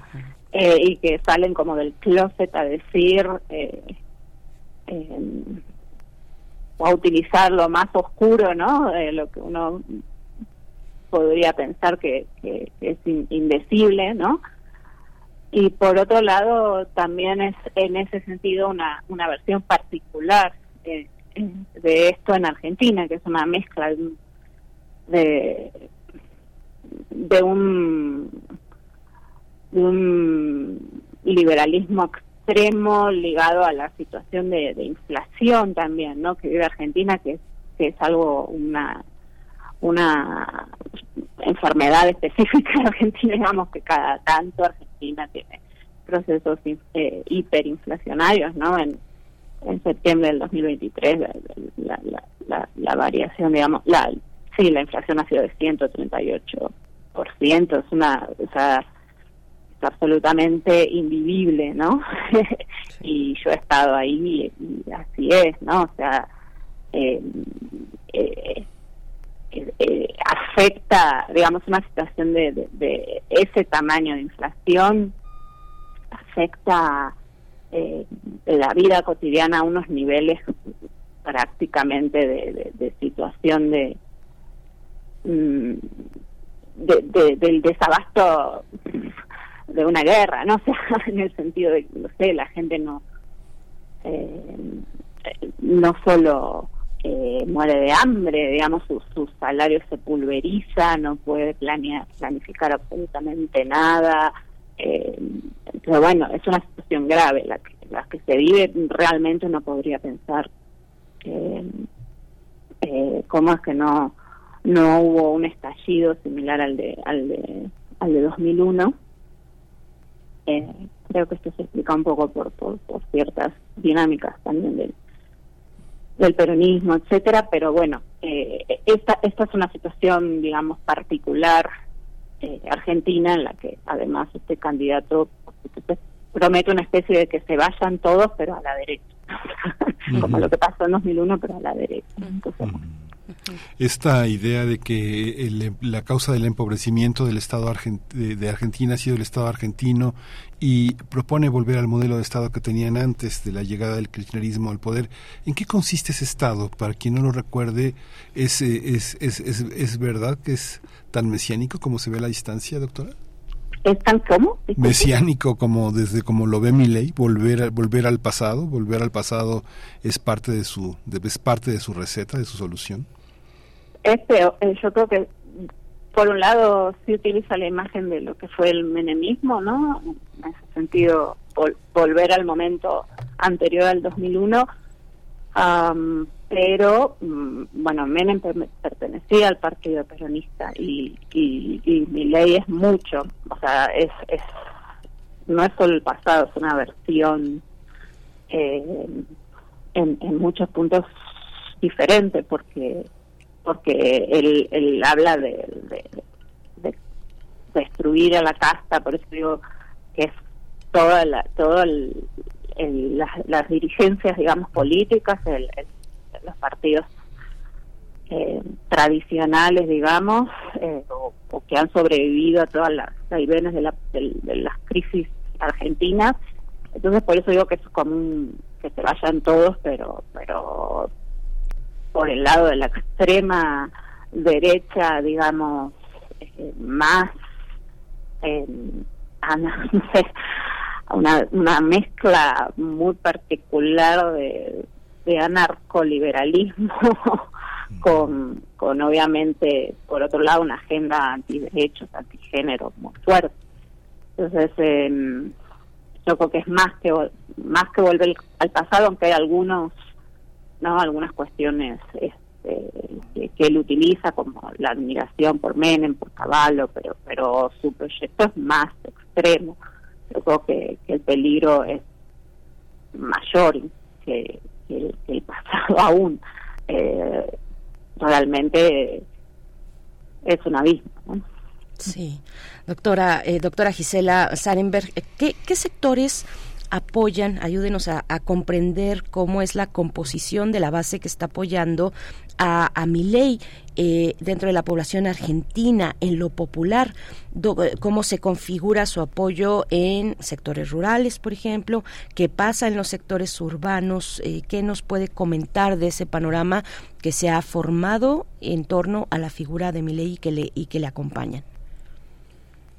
Oh, pues lo más distintivo y que que se que se ha destacado mucho es el apoyo joven a mi eh, que se distribuye en, distintos en, distintos territorios no eh, no hay o sea lo, lo más sorprendente es que sectores digamos populares que, que no podría pensar que están siendo más beneficiados de la existencia de un Estado, ¿no? porque hay subsidios, hay programas, etcétera, apoyen a un, candidato de esta, de esta, de esta tesitura. Es, es, un fenómeno que que en América Latina, por, ejemplo en Brasil ha sucedido también, hay, hay sectores eh, de población inclusive de lo que son ciudades perdidas o de conurbanos, de, población popular que, que apoya. Puede, hay, puede haber mezclas de razones. Eh, una es, por un lado, la... Eh, pues la defensa de, de, ciertos contenidos, este, como dije, ¿no? Antiderechos, antigénero, eh, digamos, hay, hay, hay cierta población, digo, sobre todo en Argentina, ¿no? Que ha avanzado tanto en estos terrenos, hay, hay, hay también una parte de reacción, ¿no?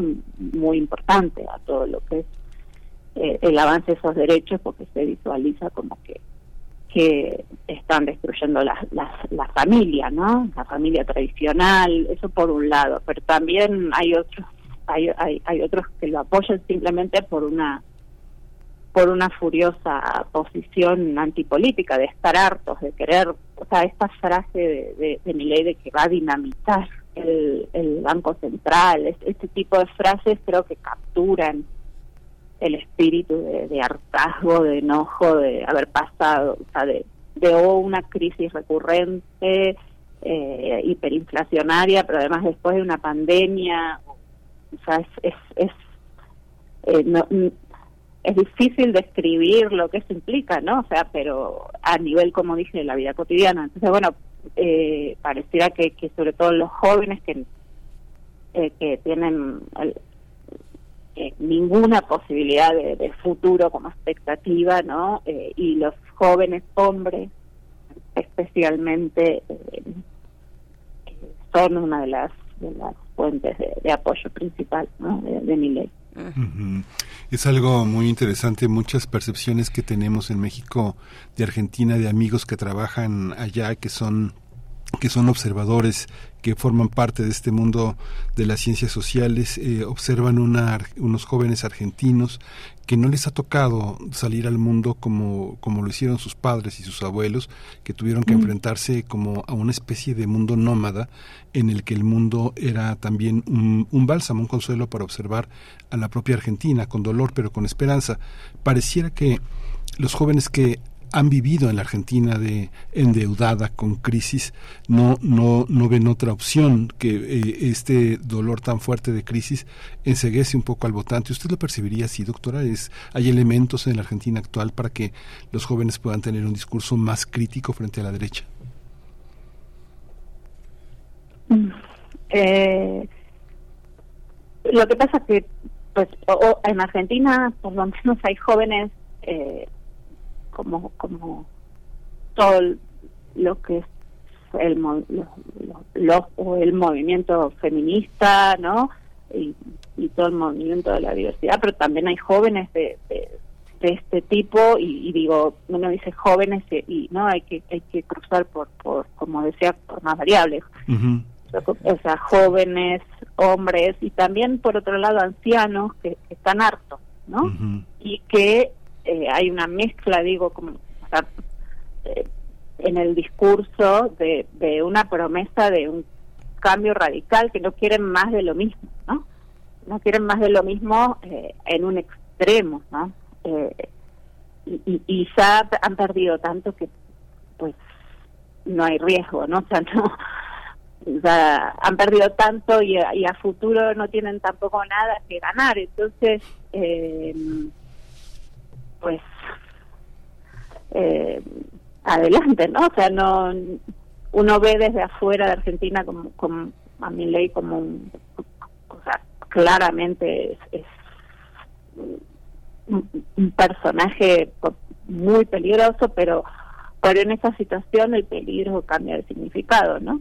Entonces, bueno, tenemos eso más mm, algo que, para para cierto para cierto electorado de juventud, no no no toda la juventud, ¿no? Porque como le, como como digo, ¿no? Este, por otro lado, en Argentina está el movimiento feminista uno de los más fuertes de la región, pero por, pero por, pero muy a la Argentina, ¿no? Se forman campos extremos de oposición también. Entonces, bueno, eh,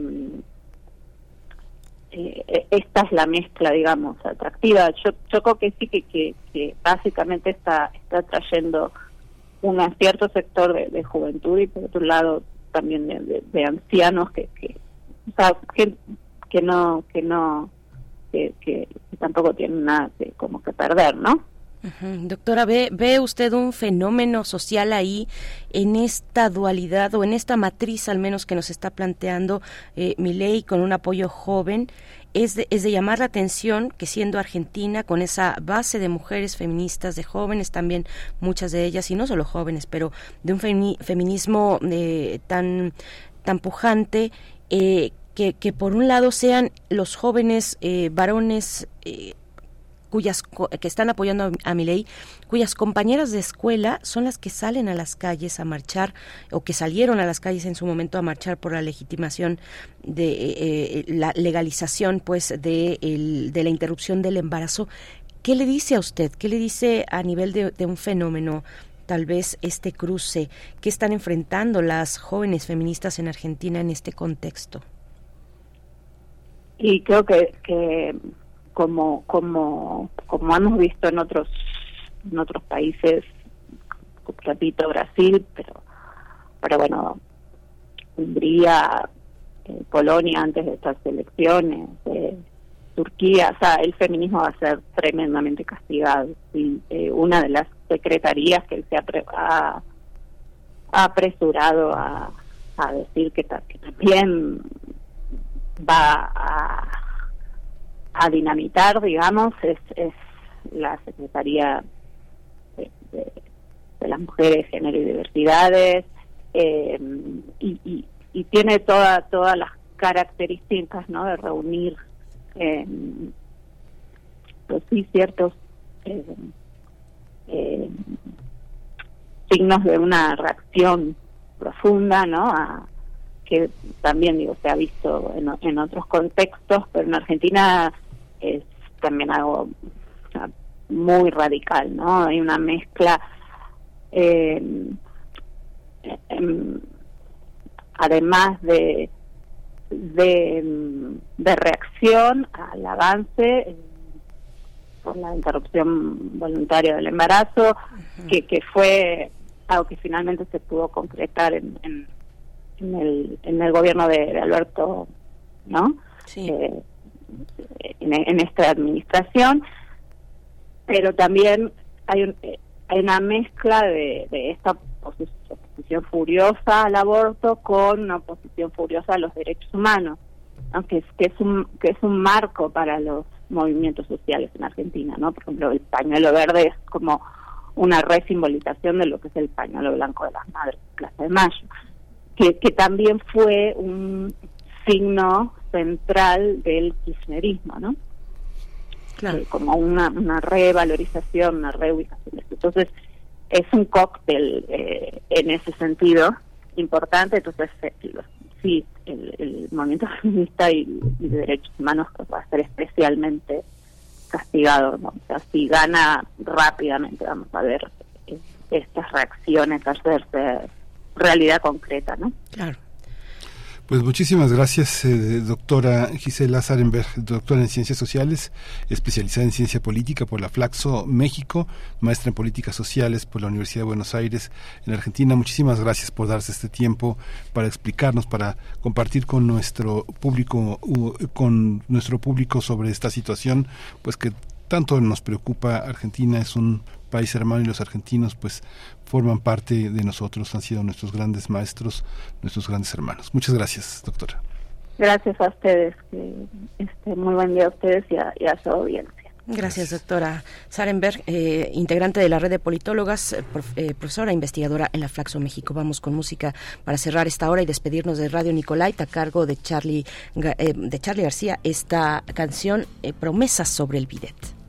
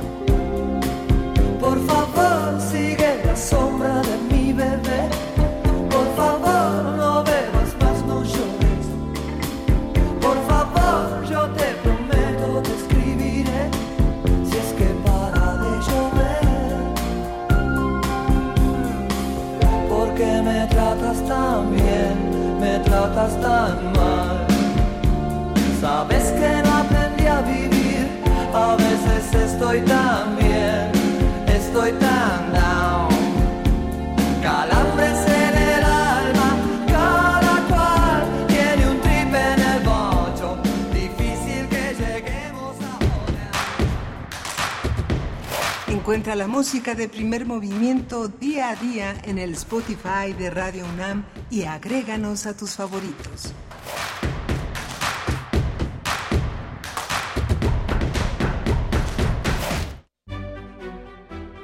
Ítalo Calvino, La escritura de la imaginación. 2023, 100 años de su nacimiento.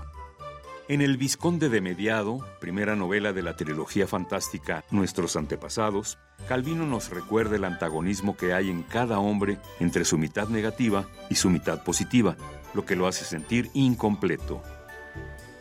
Oh, Pamela, esto es lo bueno de estar partido, el comprender de cada persona o cosa del mundo la pena que cada uno y cada una tienen por su propia incompletez. Yo estaba entero y no entendía, me movía sordo e incomunicable entre los dolores y las heridas sembrados por todas partes. No solo yo, Pamela, soy un ser dividido y desarraigado, sino también tú y todos. Ítalo Calvino, 96.1 FM, Radio UNAM, Experiencia Sonora.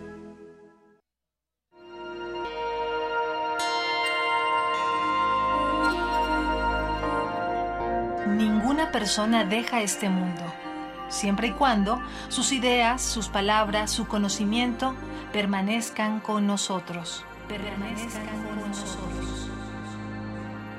En honor al centenario de Raquel Tibol y del 70 aniversario de su llegada a México, Radio UNAM tiene el honor de retransmitir la voz de la mayor historiadora y crítica del arte mexicano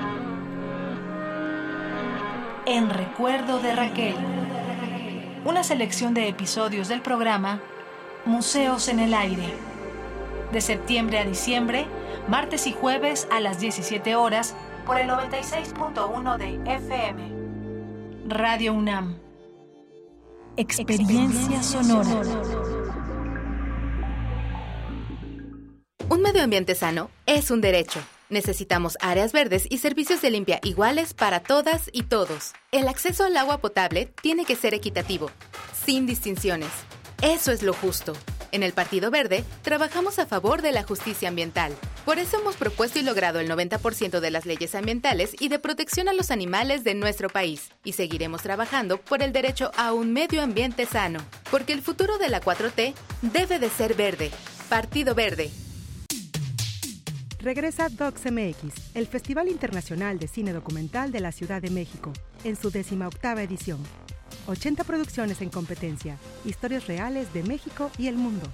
Seminario de Bill Nichols, conversatorios, documentales para niños y niñas, el reto Docs y mucho más. Del 12 al 21 de octubre en la Ciudad de México y Docs en línea. Celebremos 18 años de Docs MX.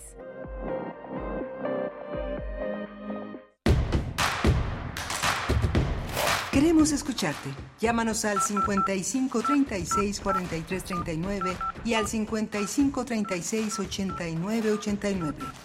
Primer movimiento. Hacemos comunidad. Estamos de vuelta, son las 9 con 4 minutos de la mañana, miércoles, mitad de semana, 18 de octubre del 2023. Saludos, buenos días eh, en esta mañana que iniciamos nuestra tercera hora de transmisión con Rodrigo Aguilar a la cabeza en la producción ejecutiva, el señor Jesús Silva en la operación técnica de la consola y Miguel Ángel Quemain que nos va a compartir en un momento más la poesía de esta mañana que tanta falta nos hace la poesía. Miguel Ángel, buenos días. Hola, Berenice, buenos días, buenos días a todos. Ha sido una mañana movidísima. La, este, la, la presencia desde muy temprano de una tragedia para México y para Latinoamérica sobre la contaminación del río Sonora, este, a veces uno no, no quisiera ni pensar cómo se vive por quienes han sido afectados por estos residuos peligrosos de la minera Buenavista del Cobre del Grupo México. Es algo, es algo terrible, pero sí, la, la poesía, pues espero que sea un bálsamo y tuvimos también eh, cosas muy interesantes en esta segunda hora. Tuvimos cosas interesantes en esta segunda hora. Por acá nos comentan precisamente sobre el tema de Argentina, el arribo de esta figura de Javier Milei eh, para competir en la en la elección. Tendrá lugar la segunda vuelta la próxima el próximo domingo 22 de octubre. En la primera vuelta obtuvo un 30% 30.02% de los votos en la primaria. Eh, porque por acá nos pregunta, ¿le basta a mi ley ese, ese apoyo joven para ganar? Nos pregunta eh, Felipe Gómez. Bueno, ahí está el antecedente de esta de, de, de, las primarias está eh, en un 30% que obtuvo en aquella ocasión. Nada está escrito, me parece. Tenemos el ejemplo de cada, un, cada uno en su, en su proporción. El ejemplo de Chile, donde estuvo en la, igual en la primaria el candidato Cast de la ultraderecha, y pues eh, ganando la, la, primera, la primera vuelta, por decirlo así, y en la segunda pues alcanzó, alcanzó con, con un margen eh, no, no tan amplio, pero sí alcanzó a rebasar el que hoy es presidente de, de Chile, eh, Gabriel Boric. No sabemos qué va a pasar acá, las, eh, las, las encuestas pues sí indican una preferencia importante para Javier eh, Milei, mm, pero eso, de nuevo, eso se decide el día de la elección y lo decide la gente con sus votos estábamos platicando también fuera del aire, pues qué pasa, qué pasa con, con, con, la población argentina, con aquellos que deciden pues decantarse por una propuesta como esta tan excéntrica, por decir poco, de, de un personaje como Milei, hasta dónde eh, ha llegado la necesidad, la necesidad de identificación política y bueno, las necesidades económicas, naturalmente. Eh, que, que, ha llevado para la identificación política de esos sectores a ver en mi ley una posibilidad eh, con un hombre que ha dicho pues voy a desmontar prácticamente la mitad de, del Estado y esa mitad que tiene que ver con los apoyos sociales, con los programas sociales, con los derechos humanos, con eh, pues ministerios muy muy relevantes en ese sentido y que pues para mi ley son dispensables. Eh, y, bueno, en un país además con una lucha social tan importante, con una lucha feminista tan significativa y simbólica para la región latinoamericana, pues que llegue un personaje que diga, pues va para afuera el Ministerio de, de la Mujer, eh, pues, pues qué, qué complejo panorama para Argentina, Ángel. Sí, muy, muy lamentable. Y sí, son nuevas generaciones. La doctora eh, Gisela Seimenberg decía que justamente que también no solo los jóvenes, sino también las personas mayores, también los ancianos que han perdido todo en Argentina y que no tienen como muchos recursos. La doctora Sarenberg decía que también forman parte de esta de estos votantes que se alían a este a este discurso que trata de eh, sacar a la Argentina de, de este de esta crisis enorme. Sí, eh, de esta de esta crisis enorme, pues qué qué complicado laberinto argentino. Nos dice Franz Café, más Charlie García y menos Milley. Nos dice por acá, bueno, es que Charlie García, qué qué joya, qué maravilla. Mm, lo pusimos para el cierre de la hora anterior, promesas sobre el bidet pues sí, muchas promesas, muchas promesas se hacen así en la política de nuestra región. Mm, vamos a tener en adelante la poesía necesaria con Miguel Ángel Quemain y en la mesa del día un concierto, el concierto de Margie Bermejo en el CENARTE. Estará con nosotros eh, comentando sobre este homenaje al compositor Marcial Alejandro.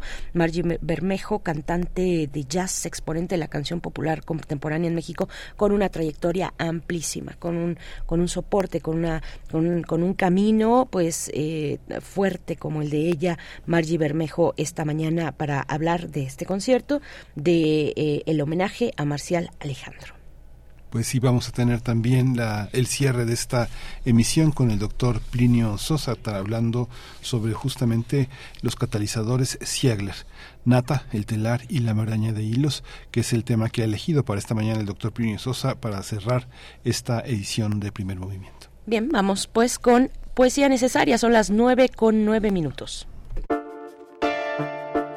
Es hora de Poesía necesaria.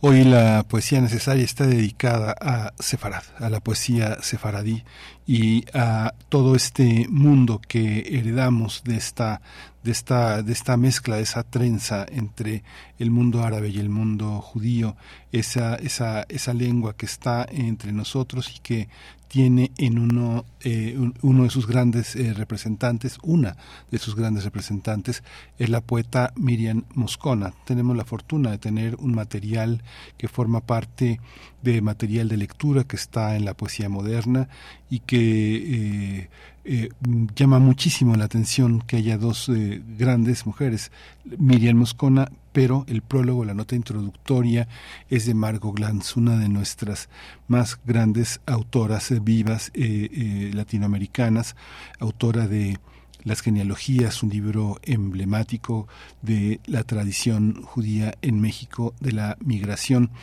Eh, Margot Glantz eh, eh, hace esta introducción y vamos a acompañar la poesía necesaria de esta mañana con una música muy bella de Lala Tamar, interpretada por Lala Tamar, que es la velida del sefardí ladino de los judíos marroquíes es un, es un trabajo muy interesante. Jaquetia o Jaquetia en, en, hebreo eh, es un dialecto particular del norte de Marruecos que incluye, se escucha esa lengua en Ceuta, en Melilla, este, este, toda esta parte que es conocida como el judeo español o ladino occidental, que tiene toda esa etimología. Eh, Jaquetia viene eh, suponen, suponen quienes saben, del verbo jaca, que en árabe es eh, hablar, ¿no? Hablar, y que eh, tiene también un giro que dice Ishaquito, que es un diminutivo de Ishak o Isaac, un nombre muy común en el sur de, en el sur de España. Entonces, bueno, vamos a escuchar esta música tan interesante de Lala Tamar interpretada de una de un canto que viene pues muy muy de lejos y la poesía de Miriam Moscona que ella misma seleccionó para este material de lectura y que en esta nota introductoria Margot Glantz señala que bueno eh, desde vísperas que publicó Miriam Moscona en 1996 en el Fondo de Cultura Económica habla eh, de esta de esta de este sentido de su propia escritura y lo ve como profética. Dice, eh, cuando se anda a pie quebrado y se encabalga en línea recta hacia el sendero donde el jambó ofrece su verdor, se llega a dominar el borde. Desde este punto el descenso brilla y se dilata. En todos los sentidos la cumbre apunta hacia el vacío. Y en efecto, el examen de sus libros sucesivos apunta hacia, hacia allá, desde las visitantes, eh, el árbol de los nombres, vísperas, negro marfil, el que nada, de donde tomo estos fragmentos seleccionados por la propia poeta y de par en par. Eh, una poesía contemplada desde dentro, desde un ojo interior, que intenta desmesurarse y salir de, de sí, duplicarse, porque pretende entablar un diálogo esbozado en poemas paralelos. Dice así este, este poema de El que nada. El que nada se oye en esta alberca de sombra. Mira mi cuerpo, este animal antiguo, dice Moscona. Me oigo respirar aquí, en el costado izquierdo, en lo que solo se entiende con los ojos cerrados, órbita del brazo, el otro, lento, tira arcos, baja más al fondo, el ojo atiende el movimiento, exhala, se desdibuja, toma aire más abajo, dice la boca respirando, el peso del agua sostiene en la ranura un tú o un yo, un ojo, un labio. ¿Qué ves en ese estanque? Torsiones, latidos, nada. Respirar en otro tiempo. Giro el corazón, ofrezco mi pecho, huellas para vibrar en el agua.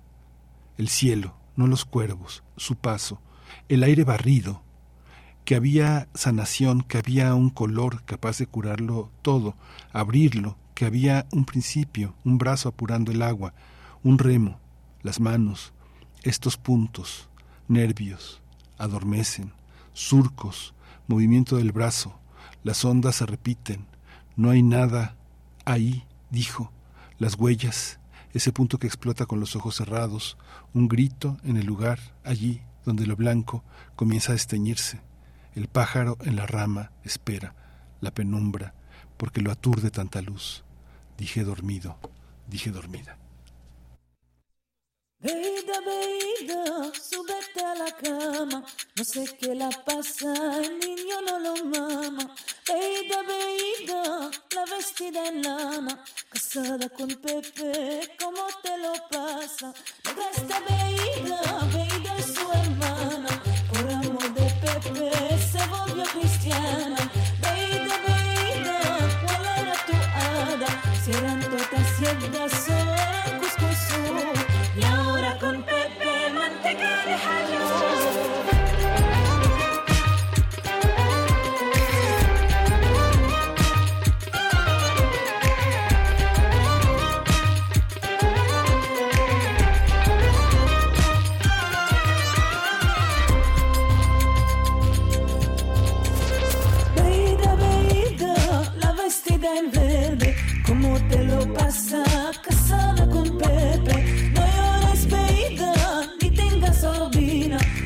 El día de Shabbat te mandaré de fina. Y Pepito, Pepito, cómprame un sisí.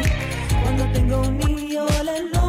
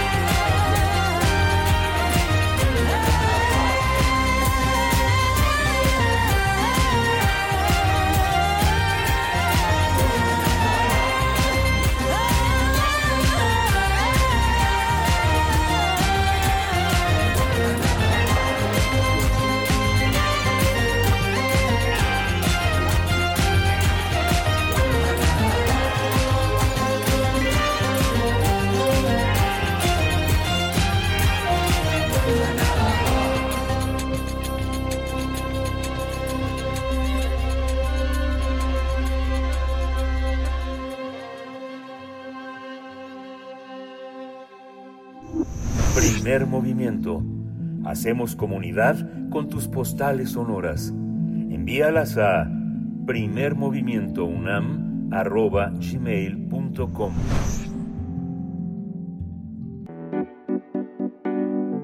La mesa del día.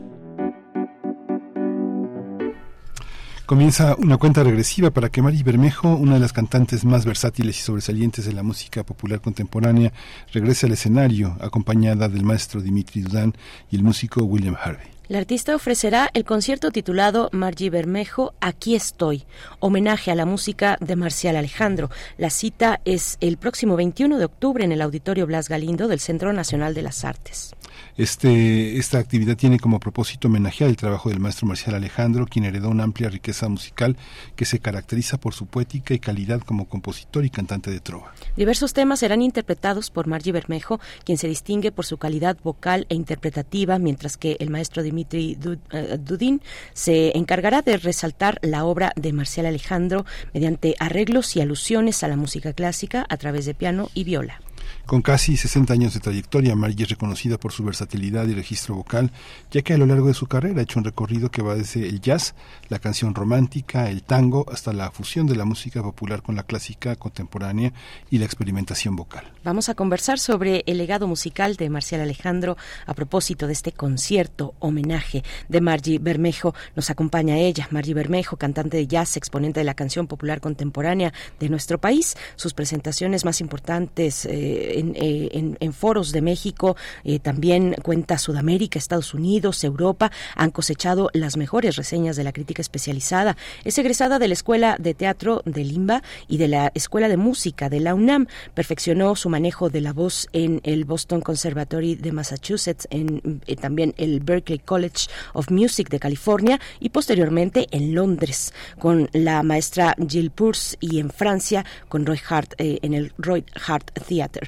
Gracias, eh, Margie Bermejo. Qué gusto, qué gusto, qué placer. Bienvenida a Primer Movimiento. Muchas gracias. Muy contenta de estar con ustedes. Gracias. Muchas gracias, Mari. Cuéntanos cómo, cómo, cómo está estructurado este, este concierto. Es eh, un espacio que se va como agua entre los dedos, pero también nos ofrece la oportunidad de ir hacia atrás, muy atrás eh, en el pasado musical eh, que, que, tú representas también, un pasado musical muy, muy dinámico, muy activo, muy presente. Sí, este concierto es realmente una compilación de los temas de Marcial que no había cantado antes. Pero esto se hizo un CD en 2012, imagínate cuánto tiempo. Y no lo había cantado mucho. El disco se hizo, lo hizo Marisa Canales por su disquera Urtex Digital Classic.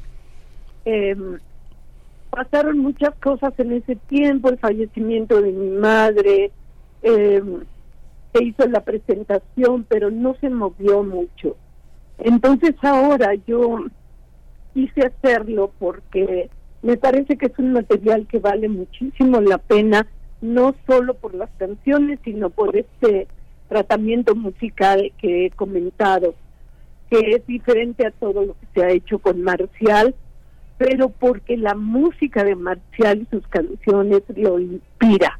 No está hecho porque, ah, vamos a hacer tal cosa, no. La música de Marcial inspiró para hacer este tipo de arreglos para sus canciones. Y a mí en lo personal me enriquece muchísimo y como lo voy a decir en el concierto, me enriquece, enriquece las canciones, el trabajo de Marcial. Margie, ¿cómo, ¿cómo delinear para la audiencia, por favor, la trayectoria, el legado eh, musical, poético de Marcial Alejandro? ¿Cómo recordarlo? Eh, ¿Qué, qué eh, de su figura inspira hoy a un artista como tú? A mí, desde el principio, y el principio fue hace 50 años, me inspiraron sus letras. Marcial tiene una carrera anterior también, acompañando hasta Ángel Parra y otros personajes. Pero a mí lo que me inspiró fueron sus canciones, porque yo no había escuchado, lo escuché por primera vez en la Peña del Nahual, eh, estas canciones que para mí fueron eh, un antes y un después en el sentido de poder cantar letras diferentes con una premisa realística del amor, no falsa de te quiero mucho, sino siempre narrando una historia personal tal vez, pero muy rica en poesía, en, en el contenido, en el texto. Y desde ahí arranco yo a cantar sus canciones, primero en el disco Las Cosas Sencillas, y después lo retomé. Bueno, nunca lo dejé, pero yo estuve cantando jazz y mucho tiempo música del Brasil, donde quizá incluía una o dos canciones de repente, pero después me inspiré no por el fallecimiento de Marcial, porque ya lo estaba cocinando, inclusive yo quería que él estuviese conmigo en un concierto, pero bueno, eh, lamentablemente falleció.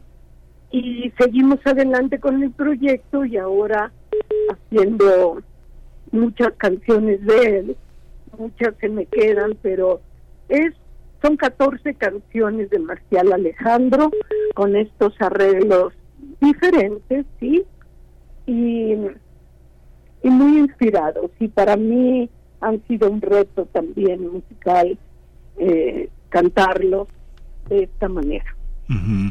una, una, una, un músico de tu diversidad y de tu amplitud de registro eh, suele contrastar con eh, el, el, ámbito comercial que fundamentalmente se concentra en la repetición, en la, en la monotonía e incluso hasta en el mismo look, ¿no? La, la, las personas que se dedican a la música comercial siempre son, siempre son iguales, ¿no? Digo, hay, hay que sacan su nuevo disco, pero es igual al otro. Este, esa diversidad es compleja, enriquece la historia, pero también este, eh, dificulta también las, las posibilidades como de de, trabajo, porque obliga a quienes te siguen también a abrirse, ¿no? a, tener una, un paisaje mental mucho más amplio que la gente que busca repetir 50 veces la misma canción. ¿no? Claro. A mí, mm, yo lo tengo muy claro desde hace mucho tiempo. A mí me llamaron de disqueras comerciales.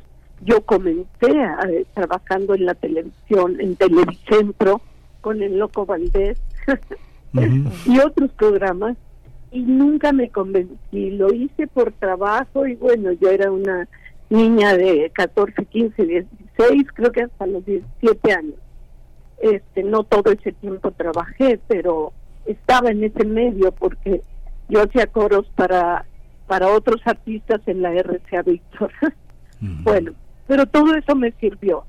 Yo tuve muy claro que no me gustaba la televisión, que no me gustaba el ambiente y que no quería cantar allí pero hice muchos trabajos, muchos, muchos, hasta que llegó el momento de, de decidir por cantar ya no en otros idiomas ni, ni canciones trilladas, sino porque nunca fue mi espíritu, ¿no?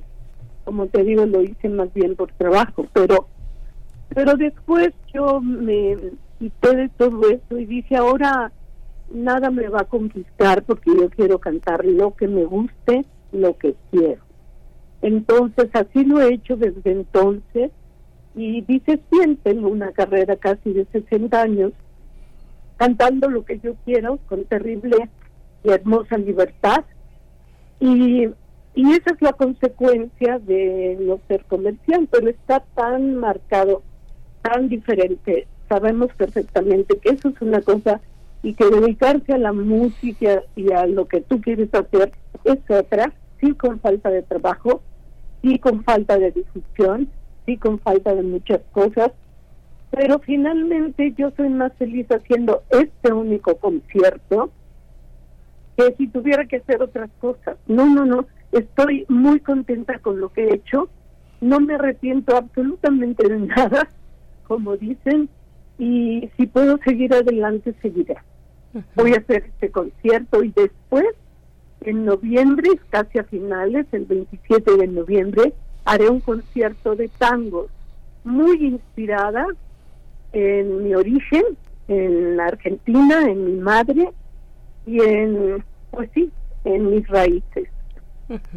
eh, Margie, eh, vamos, vamos a escuchar la canción Tierra Firme y volvemos para que nos cuentes un poco de ella, para seguir conversando contigo de esa hermosa libertad que también puede ser terrible, decidir eh, hacer lo que uno quiere, decantarse por ese camino que es difícil y es hermoso a la vez. Vamos con Tierra Firme.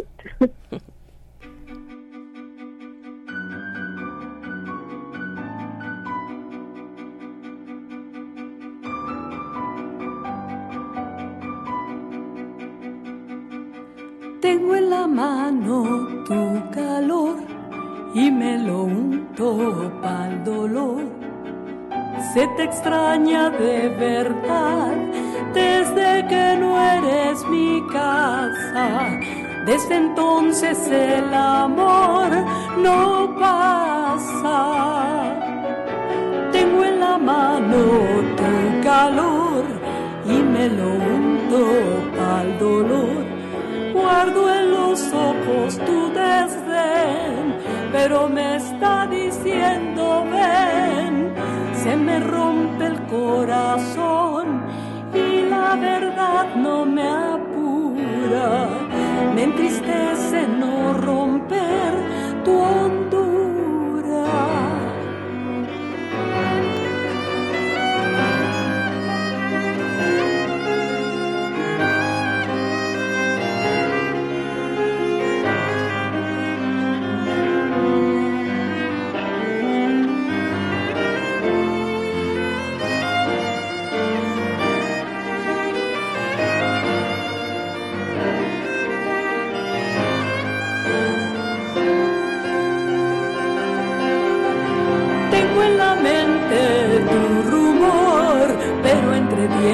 Dientes tu sabor. Y te quiero hacer llegar este cariño que cargo. El camino por tomar es largo. Traigo en la mente tu rumor, pero entre dientes tu sabor. Hundo el deseo a medio mar y a tierra firme voy a dar. Enloqueces mi timón y la marea me traga. Lo que duele es que el arpón naufraga.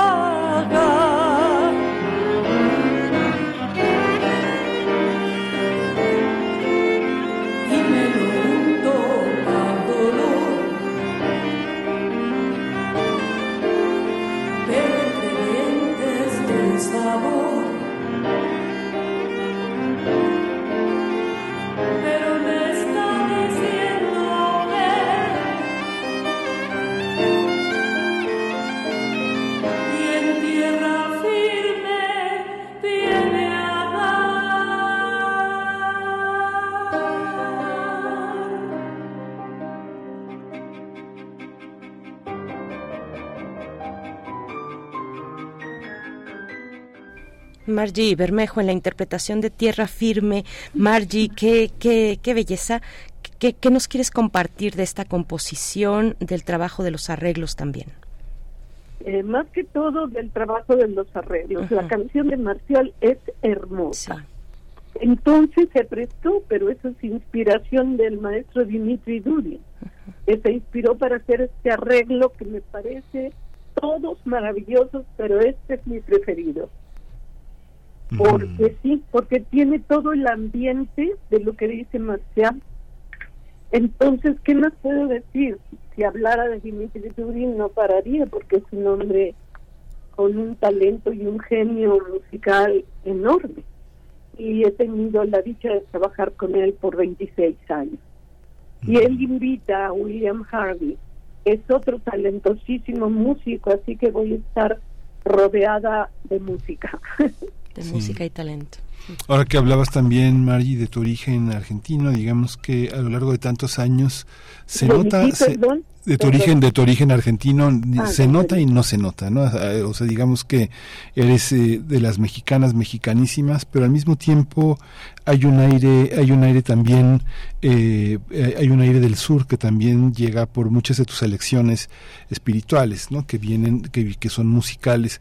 Esta esta larga trayectoria, hoy curiosamente en este programa hablamos hace media hora de Milei, de la situación argentina actual y hemos no, no hemos dejado de señalar la situación en Israel y en Palestina, en la franja de Gaza y los músicos mexicanos, los músicos mexicanos de tu estirpe no han dejado de estar siempre presentes en las movilizaciones políticas del siglo XX hasta nuestros días. ¿Cómo ha sido también este, este compromiso musical que también, digo, este, ni modo tiene uno que hacer la separación con lo comercial, porque en lo comercial pues no se quieren problemas, ¿no? Se quiere ir derechito y sin, sin obstáculos, pero siempre los músicos han sido como una punta de lanza para entender los procesos sociales. ¿Cómo ha sido esta historia en tu caso, Margie? Pues siempre ha sido así, siempre he estado comprometida con las situaciones, dolida por las situaciones, Ahora lo de Argentina está muy difícil, muy difícil. Argentina ya tuvo un golpe militar espantoso y bueno, todos sabemos lo terrible que fue. Y los argentinos tienen mucho miedo, tenemos, de qué va a pasar ahora, porque es un desastre. Buenos Aires cambió tanto, ay, sí, mucho. Y todavía no se sabe para dónde va. Bien, 100%. Eso me preocupa mucho y me duele. Yo quisiera volver algún día que pueda a visitar mi ciudad. Pero bueno, estoy hecha aquí y he estado pendiente de todo lo que ha pasado hasta ahora que estoy viviendo mitad de tiempo en Estados Unidos. Es una enorme mezcla de situaciones políticas y que tengo que ver forzosamente. Ahora me toca otro tiempo, ahora los años te marcan siempre una posición definida, pero también cómo tienes que cuidarte para sobrevivir, ¿no?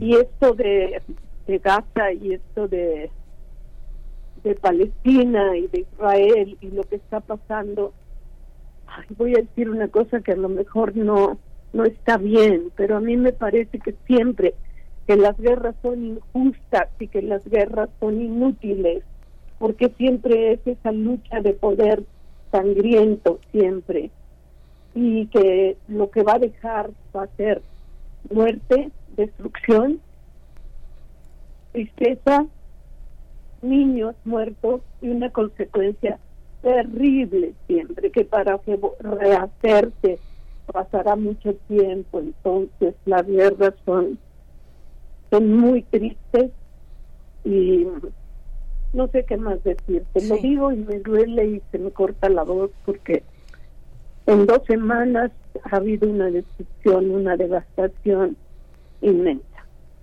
Todos estamos en esa congoja, Margie, o casi todos, no sé, porque lo dices. Bueno, hay gente que no ni siquiera sabe. Exacto, sí, muchos, eh, muchos en, en todo el mundo, ¿no? En todo el mundo, además. Y hemos llegado, ahora que decías, no sé si decirlo, es que hemos llegado también al punto en que eh, uno, uno no sabe o se tiene tal vez que cuidar al momento de denunciar la guerra y las injusticias. Eso ha sido siempre, porque hay poderes eh, muy fuertes detrás, intereses fuertes. lucha de poder y dinero. Tenemos la música, Margie, tenemos la música. A mí me gustaría retomar contigo esa idea que compartías hace un momento eh, sobre lo terrible de ejercer esa bella libertad creativa y artística. Cómo, eh, cómo se ejerce a 60 años de carrera. Hoy se abren los caminos tal vez de la difusión a través de plataformas digitales. El precio también es alto y, y también se dan otras dinámicas. ¿Cómo ha sido para ti? Sortear, seguir navegando en la libertad eh, creativa de tu música en, en un contexto como este, Margie? Ha sido difícil como siempre. Antes no había estas plataformas digitales, pero igual era muy difícil. Los caminos me los he abierto yo sola y siempre he sido mi propia promotora y he picado piedra mucho tiempo por mucho tiempo.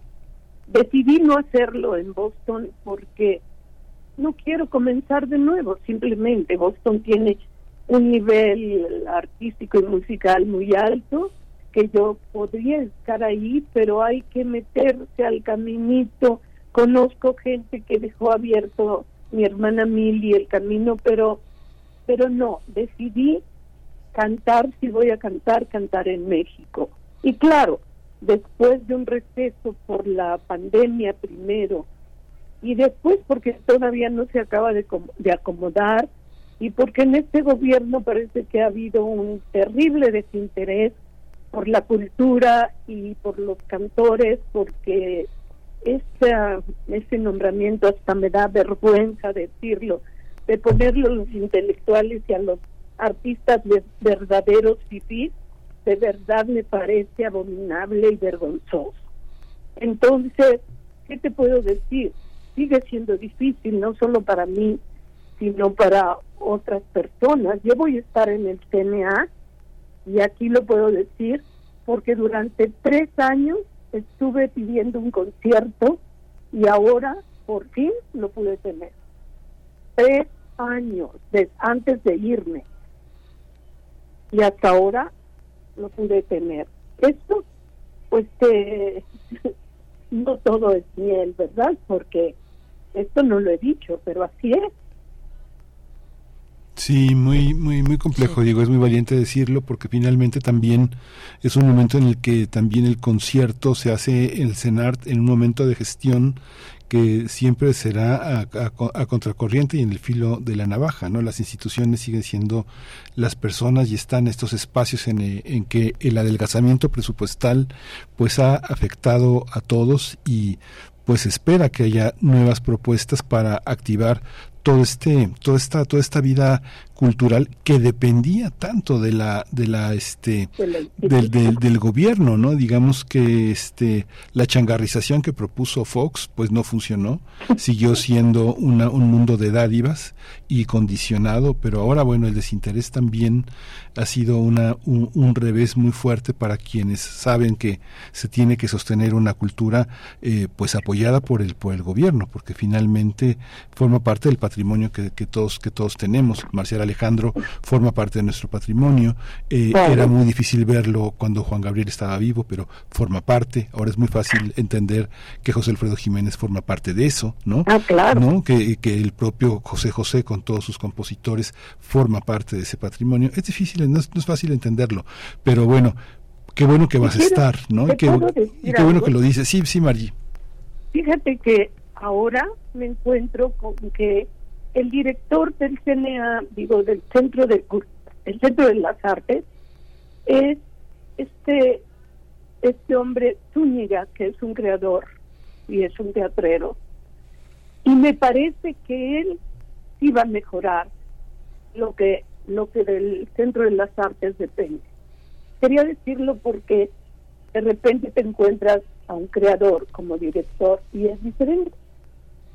Y no, mm, bueno, no sé qué tiempo tenemos, pero después de platicar contigo, quisiera leer uno de los de las coplas, me parece que Marcial le decía, o no. Sí. antes de despedir. Sí, por favor. No, pero cuando ustedes me digan. Es, vamos, en realidad, ya con, con pocos minutos, porque queremos, queremos al cierre, Margie, escuchar las cosas sencillas. En realidad, Ah, yo perfecto. lo que ya te iba, te, te iba a comentar y a pedir es que nos hables un poco de esta composición para despedir nuestra charla e ir con ella, eh, invitar a la audiencia que se acerque al Auditorio Blas Galindo del Centro Nacional de las Artes este 21 de octubre con este eh, concierto tuyo en homenaje a Marcial Alejandro. Entonces, si quieres dar lectura y comentarnos después eh, sobre esta canción, Las Cosas Sencillas. Bueno, lo voy a hacer brevemente para demostrarles que tampoco se conocieron mucho los escritos de Marcial y que esto da es una introducción a una de las canciones. Nuestro amor se ha vuelto fuego y no quiero que te queme, pues igual que yo le temes a dar todo por el todo. No es por miedo, sin- sino el modo de evitar que las cenizas vuelvan pardas las sonrisas que, que brillaron con las llamas. Si más vale que las flamas se agiten cuando hay frío y que el viento o el rocío nos la vengan a apagar. aprendamos a jugar con el fuego sin quemarnos. Esto da pie a una canción que se llama Los ciertos somos nosotros y hablo de las cosas sencillas, que fue mi primer disco, eh, lo produjo Radio Educación con el maestro Renato Chapa, que lo aceptó, y fue una de las primeras canciones que yo escuché de Marcial en La Peña. Me encantó y tomé esta canción, Las Cosas Sencillas, mi equipaje y las piedras de mi calle que estarán incluidas en el concierto. Y bueno, por ser la primera canción que le dio el nombre al disco y que fue un arranque para mí a otro mundo y a otra parte de mi vida en la música. Pues muchísimas gracias, Mari. Todo está conectado. El lunes le hicimos un homenaje a Granados Chapa y tú me decías hace ya algunos días que justamente a él se debe esa, esa, esa voluntad de hacer un disco para Radio Educación. Muchas gracias, Mari. Vamos a escuchar las cosas simples y nos vemos en el, en el, en el CENART el próximo, el próximo 21 de octubre en el Auditorio Blas Galindo del Centro Nacional de las Artes. Muchas gracias. Los espero con todo el corazón. Muchas gracias, Margie Bermejo. Las cosas sencillas. Vamos a escuchar.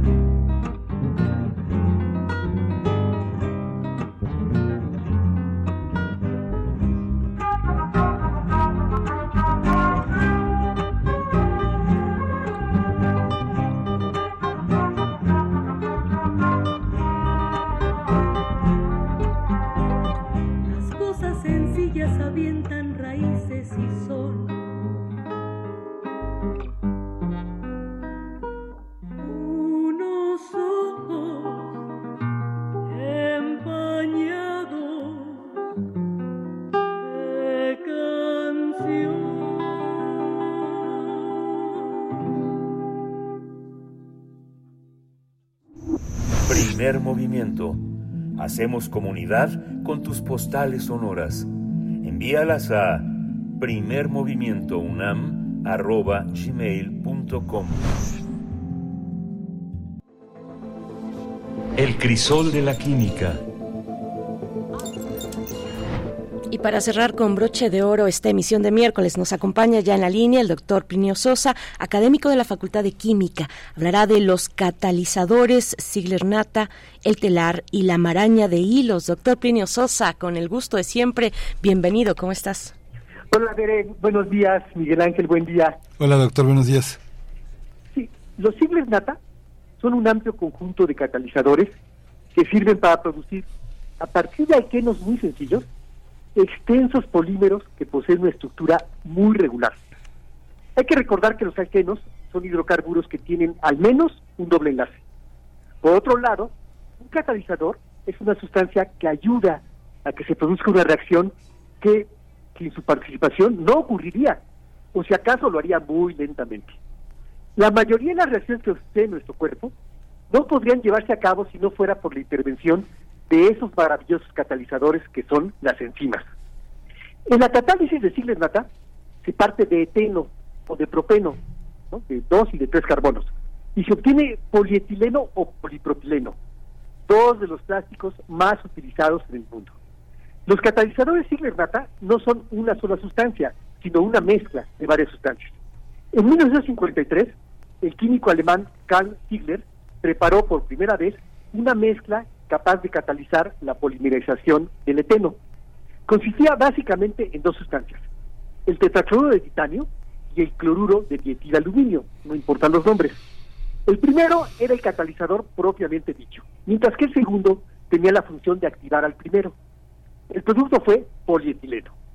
Luego, en 1954, el químico italiano Giulio Natta preparó una mezcla muy parecida, pero para polimerizar propeno. El activador era el dietil aluminio y el catalizador el tricloruro de titanio, o sea, muy parecidos. Desde 1968 ya se producía el polietileno, pero sin catalizadores y a presiones y temperaturas demasiado altas. En cambio, los catalizadores de Ziegler y Nata funcionaban a presión y temperatura ambientales. Además, el propileno resultaba perfectamente regular. Todos los metilos que sobresalen de la cadena principal quedaban perfectamente alineados en una misma dirección. Esto permitía que los polímeros obtenidos tuvieran una gran cristalinidad, un gran orden, y por lo tanto mayor dureza y rigidez. Estas propiedades les dieron una gran versatilidad al polietileno y al propileno. Entonces, a la actualidad, los catalizadores Ziegler-Natta han evolucionado mucho. Además de los clásicos con cloruros de titanio, han surgido otros en los que las sustancias catalizadoras son compuestos organometálicos, muchas veces del tipo de los metalocenos. El mecanismo de la catálisis Ziegler-Natta es más o menos así. En la interacción del cloruro de titanio con el etilaluminio, se forma un compuesto octaédrico que tiene cuatro cloruros y un etilo. El octaedro, como su nombre lo indica, tiene ocho caras. Es como si estuviéramos flotando en el espacio dos pirámides compartiendo la base, una apuntando hacia arriba y la otra apuntando hacia abajo. O sea, un cuadrado atravesado en el mero centro por un eje perpendicular. Este arreglo implica necesariamente que el octaedro tiene seis vértices, los cuatro del cuadrado y los dos del eje, uno arriba y otro abajo. La partícula que se forma en la catálisis Ziegler-Natta tiene al titanio en el centro del octaedro, pero solo tiene ocupados cinco vértices, porque nada más hay cuatro cloruros y un etilo. Esto quiere decir que hay un vértice desocupado. Ahí se une el alqueno correspondiente, por un instante nada más, porque inmediatamente después un carbono del doble enlace se queda unido al titanio, mientras que el otro se une al etilo vecino.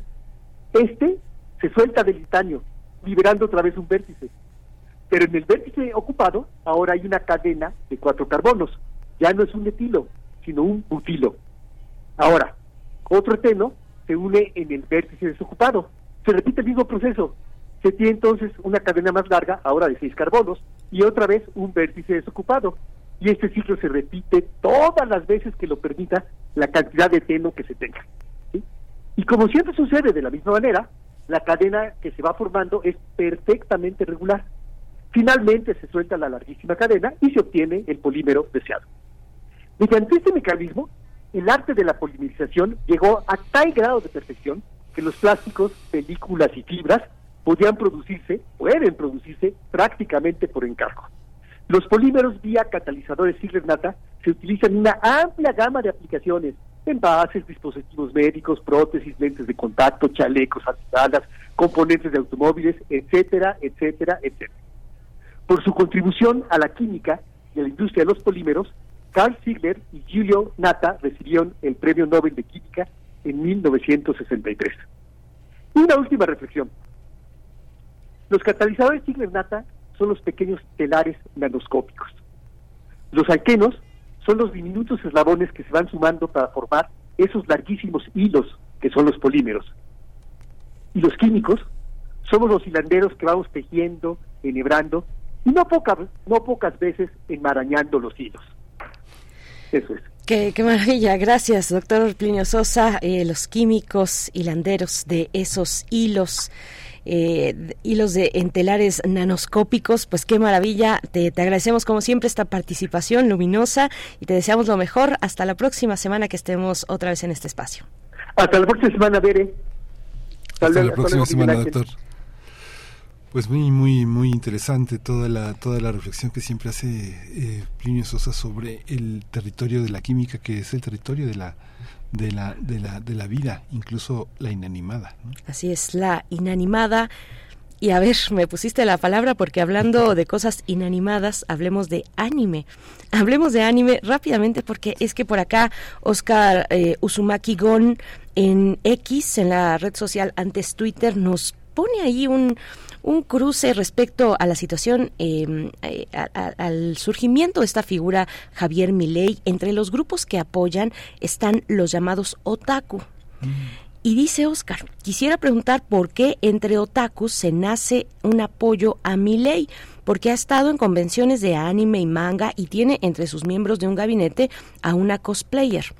Quisiera saber por qué los otakus apoyan a este personaje. Nos lo pregunta Oscar, que él mismo pues se describe como otaku y se encuentra sorprendido de que pues se haya ganado mi ley el favor de ese eh, pues de, de, ese grupo de ese grupo de personas generalmente jóvenes que gustan de pues sobre todo de la cultura japonesa y también coreana ya es, es, es muy amplio digamos es es un espectro amplio de gustos, de, inclinaciones, pero nos vamos a quedar con esa pregunta, Oscar. La verdad, yo no la, yo no sabía ese dato, es muy interesante. Ya iremos buscando las respuestas aquí juntos, todos y todas. Y para despedirnos, para despedirnos rápidamente, Miguel Ángel, porque bueno, algo que no podemos dejar de lado en esta mañana es la visita del presidente de los Estados Unidos, Joe Biden, a Israel, una reunión con el primer ministro israelí Benjamin Netanyahu, el mandatario estadounidense eh, bueno con este con este mm, con, este contexto con este contexto eh, lo que ha dicho es bueno recordar de eh, bueno más de 100 de 1300 israelíes han muerto a manos de Hamas ha dicho. Lo que vimos nos recuerda a las peores barbaries del Estado Islámico. No podemos excusar lo ocurrido. La brutalidad deja una profunda herida en el mundo pero sobre todo aquí en Israel ha dicho Joe Biden. Dice el mundo tiene que responder. No puede actuar como en la época del holocausto. Nosotros trabajamos con aliados de la región, buscamos todas las vías posibles para traer a los secuestrados de vuelta a casa. No puedo dar detalles, pero sí puedo comentar que estamos haciendo todo lo que está a nuestro alcance. Esto, si nos, si nos corrobora nuestro, eh, nuestro señor productor Rodrigo Aguilar, que es el que está también además al tanto de las noticias para, para este espacio en esta nota, eh, pues ha dicho eh, así, él nos dice, es lo que ha dicho el presidente de Estados Unidos Joe Biden y dice, quiero que sepas, que sepan que los apoyamos y suministraremos de todo lo que necesiten para defender a su Estado. Pediré al Congreso esta misma semana la aprobación de un paquete de apoyo para darles las municiones que necesitan para el domo de hierro.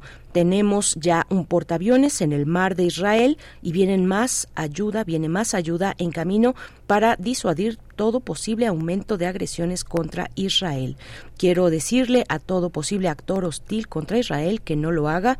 En estos días más que nunca hemos pensado en el 11 11S en el 11 de septiembre, pero lo ocurrido aquí equivale 11 veces a lo que ocurrió en Estados Unidos. Por otra parte, les pido que no se dejen llevar por la ira después de lo ocurrido contra las Torres Gemelas. Nosotros sentimos muchísima ira que nos hizo cometer errores. Bueno, entre otras cosas que ha dicho Joe Biden en su visita a Israel y su reunión con el primer ministro israelí Benjamin Netanyahu. Miguel Ángel. Sí, qué, qué fuerte es escuchar todas estas asociaciones a, la, a la violencia que pues han recorrido dos décadas, dos décadas de tensiones en las que pues todo el planeta hemos pagado las consecuencias de esa de esa paranoia también estadounidense y de esa manera de pasearse como decía Carlos Fuentes por los territorios que no son suyos en un en un, en un imperialismo brutal que pues ahora nuevamente está en la escena internacional. Sí, y, y, bueno, rápidamente continúa diciendo, porque es importante también lo que viene a continuación, cuando menciona los errores que el mismo Estados Unidos cometió después del 11 de septiembre, dice, les recuerdo que el grueso del pueblo palestino no es jamás, les recuerdo que ellos utilizan al pueblo como escudos humanos en áreas residenciales y está sufriendo, están sufriendo y que muchos han perdido también a familias y series, seres queridos. Luego, más adelante, eh, comentó algo muy importante, dice, estamos trabajando directamente con Egipto, la ONU y otras instancias para que llegue la ayuda humanitaria a Gaza cuando, cuanto antes posible. Eh, hoy anunció también un paquete de 100 millones de dólares en ayuda humanitaria para Gaza y Cisjordania y le recuerdo a Israel que es una democracia y estas deben atenerse a la ley. Ahí parte del mensaje de Joe Biden esta mañana. Con esto nos vamos a despedir. Por supuesto que, bueno, es esta visión desde los Estados Unidos, desde el presidente de esta de esa gran nación y que, eh, bueno, pues el panorama es complejísimo, como sabemos, donde se involucran cada vez más actores en el mundo y donde todos, de alguna manera, me parece, eh, este conflicto árabe-israelí jala hilos, hilos en todos lados del mundo y a todos nos interpela también eh, una, una cuestión como esa, directa o indirectamente. 9 con 58 minutos, nos despedimos con música de Marchi Bermejo. Vamos a escuchar Sabe a ti, esta canción con la que cerramos la emisión de esta mañana, Miguel Ángel. Gracias, gracias a todos, gracias Berenice Camacho. Esto fue Primer Movimiento. El mundo desde la universidad. Por oloroso, mi recuerdo es de tu cuerpo y de tu gozo. Sabe a ti mi recuerdo sin reposo y se ha quedado ahí de tanto ir al pozo.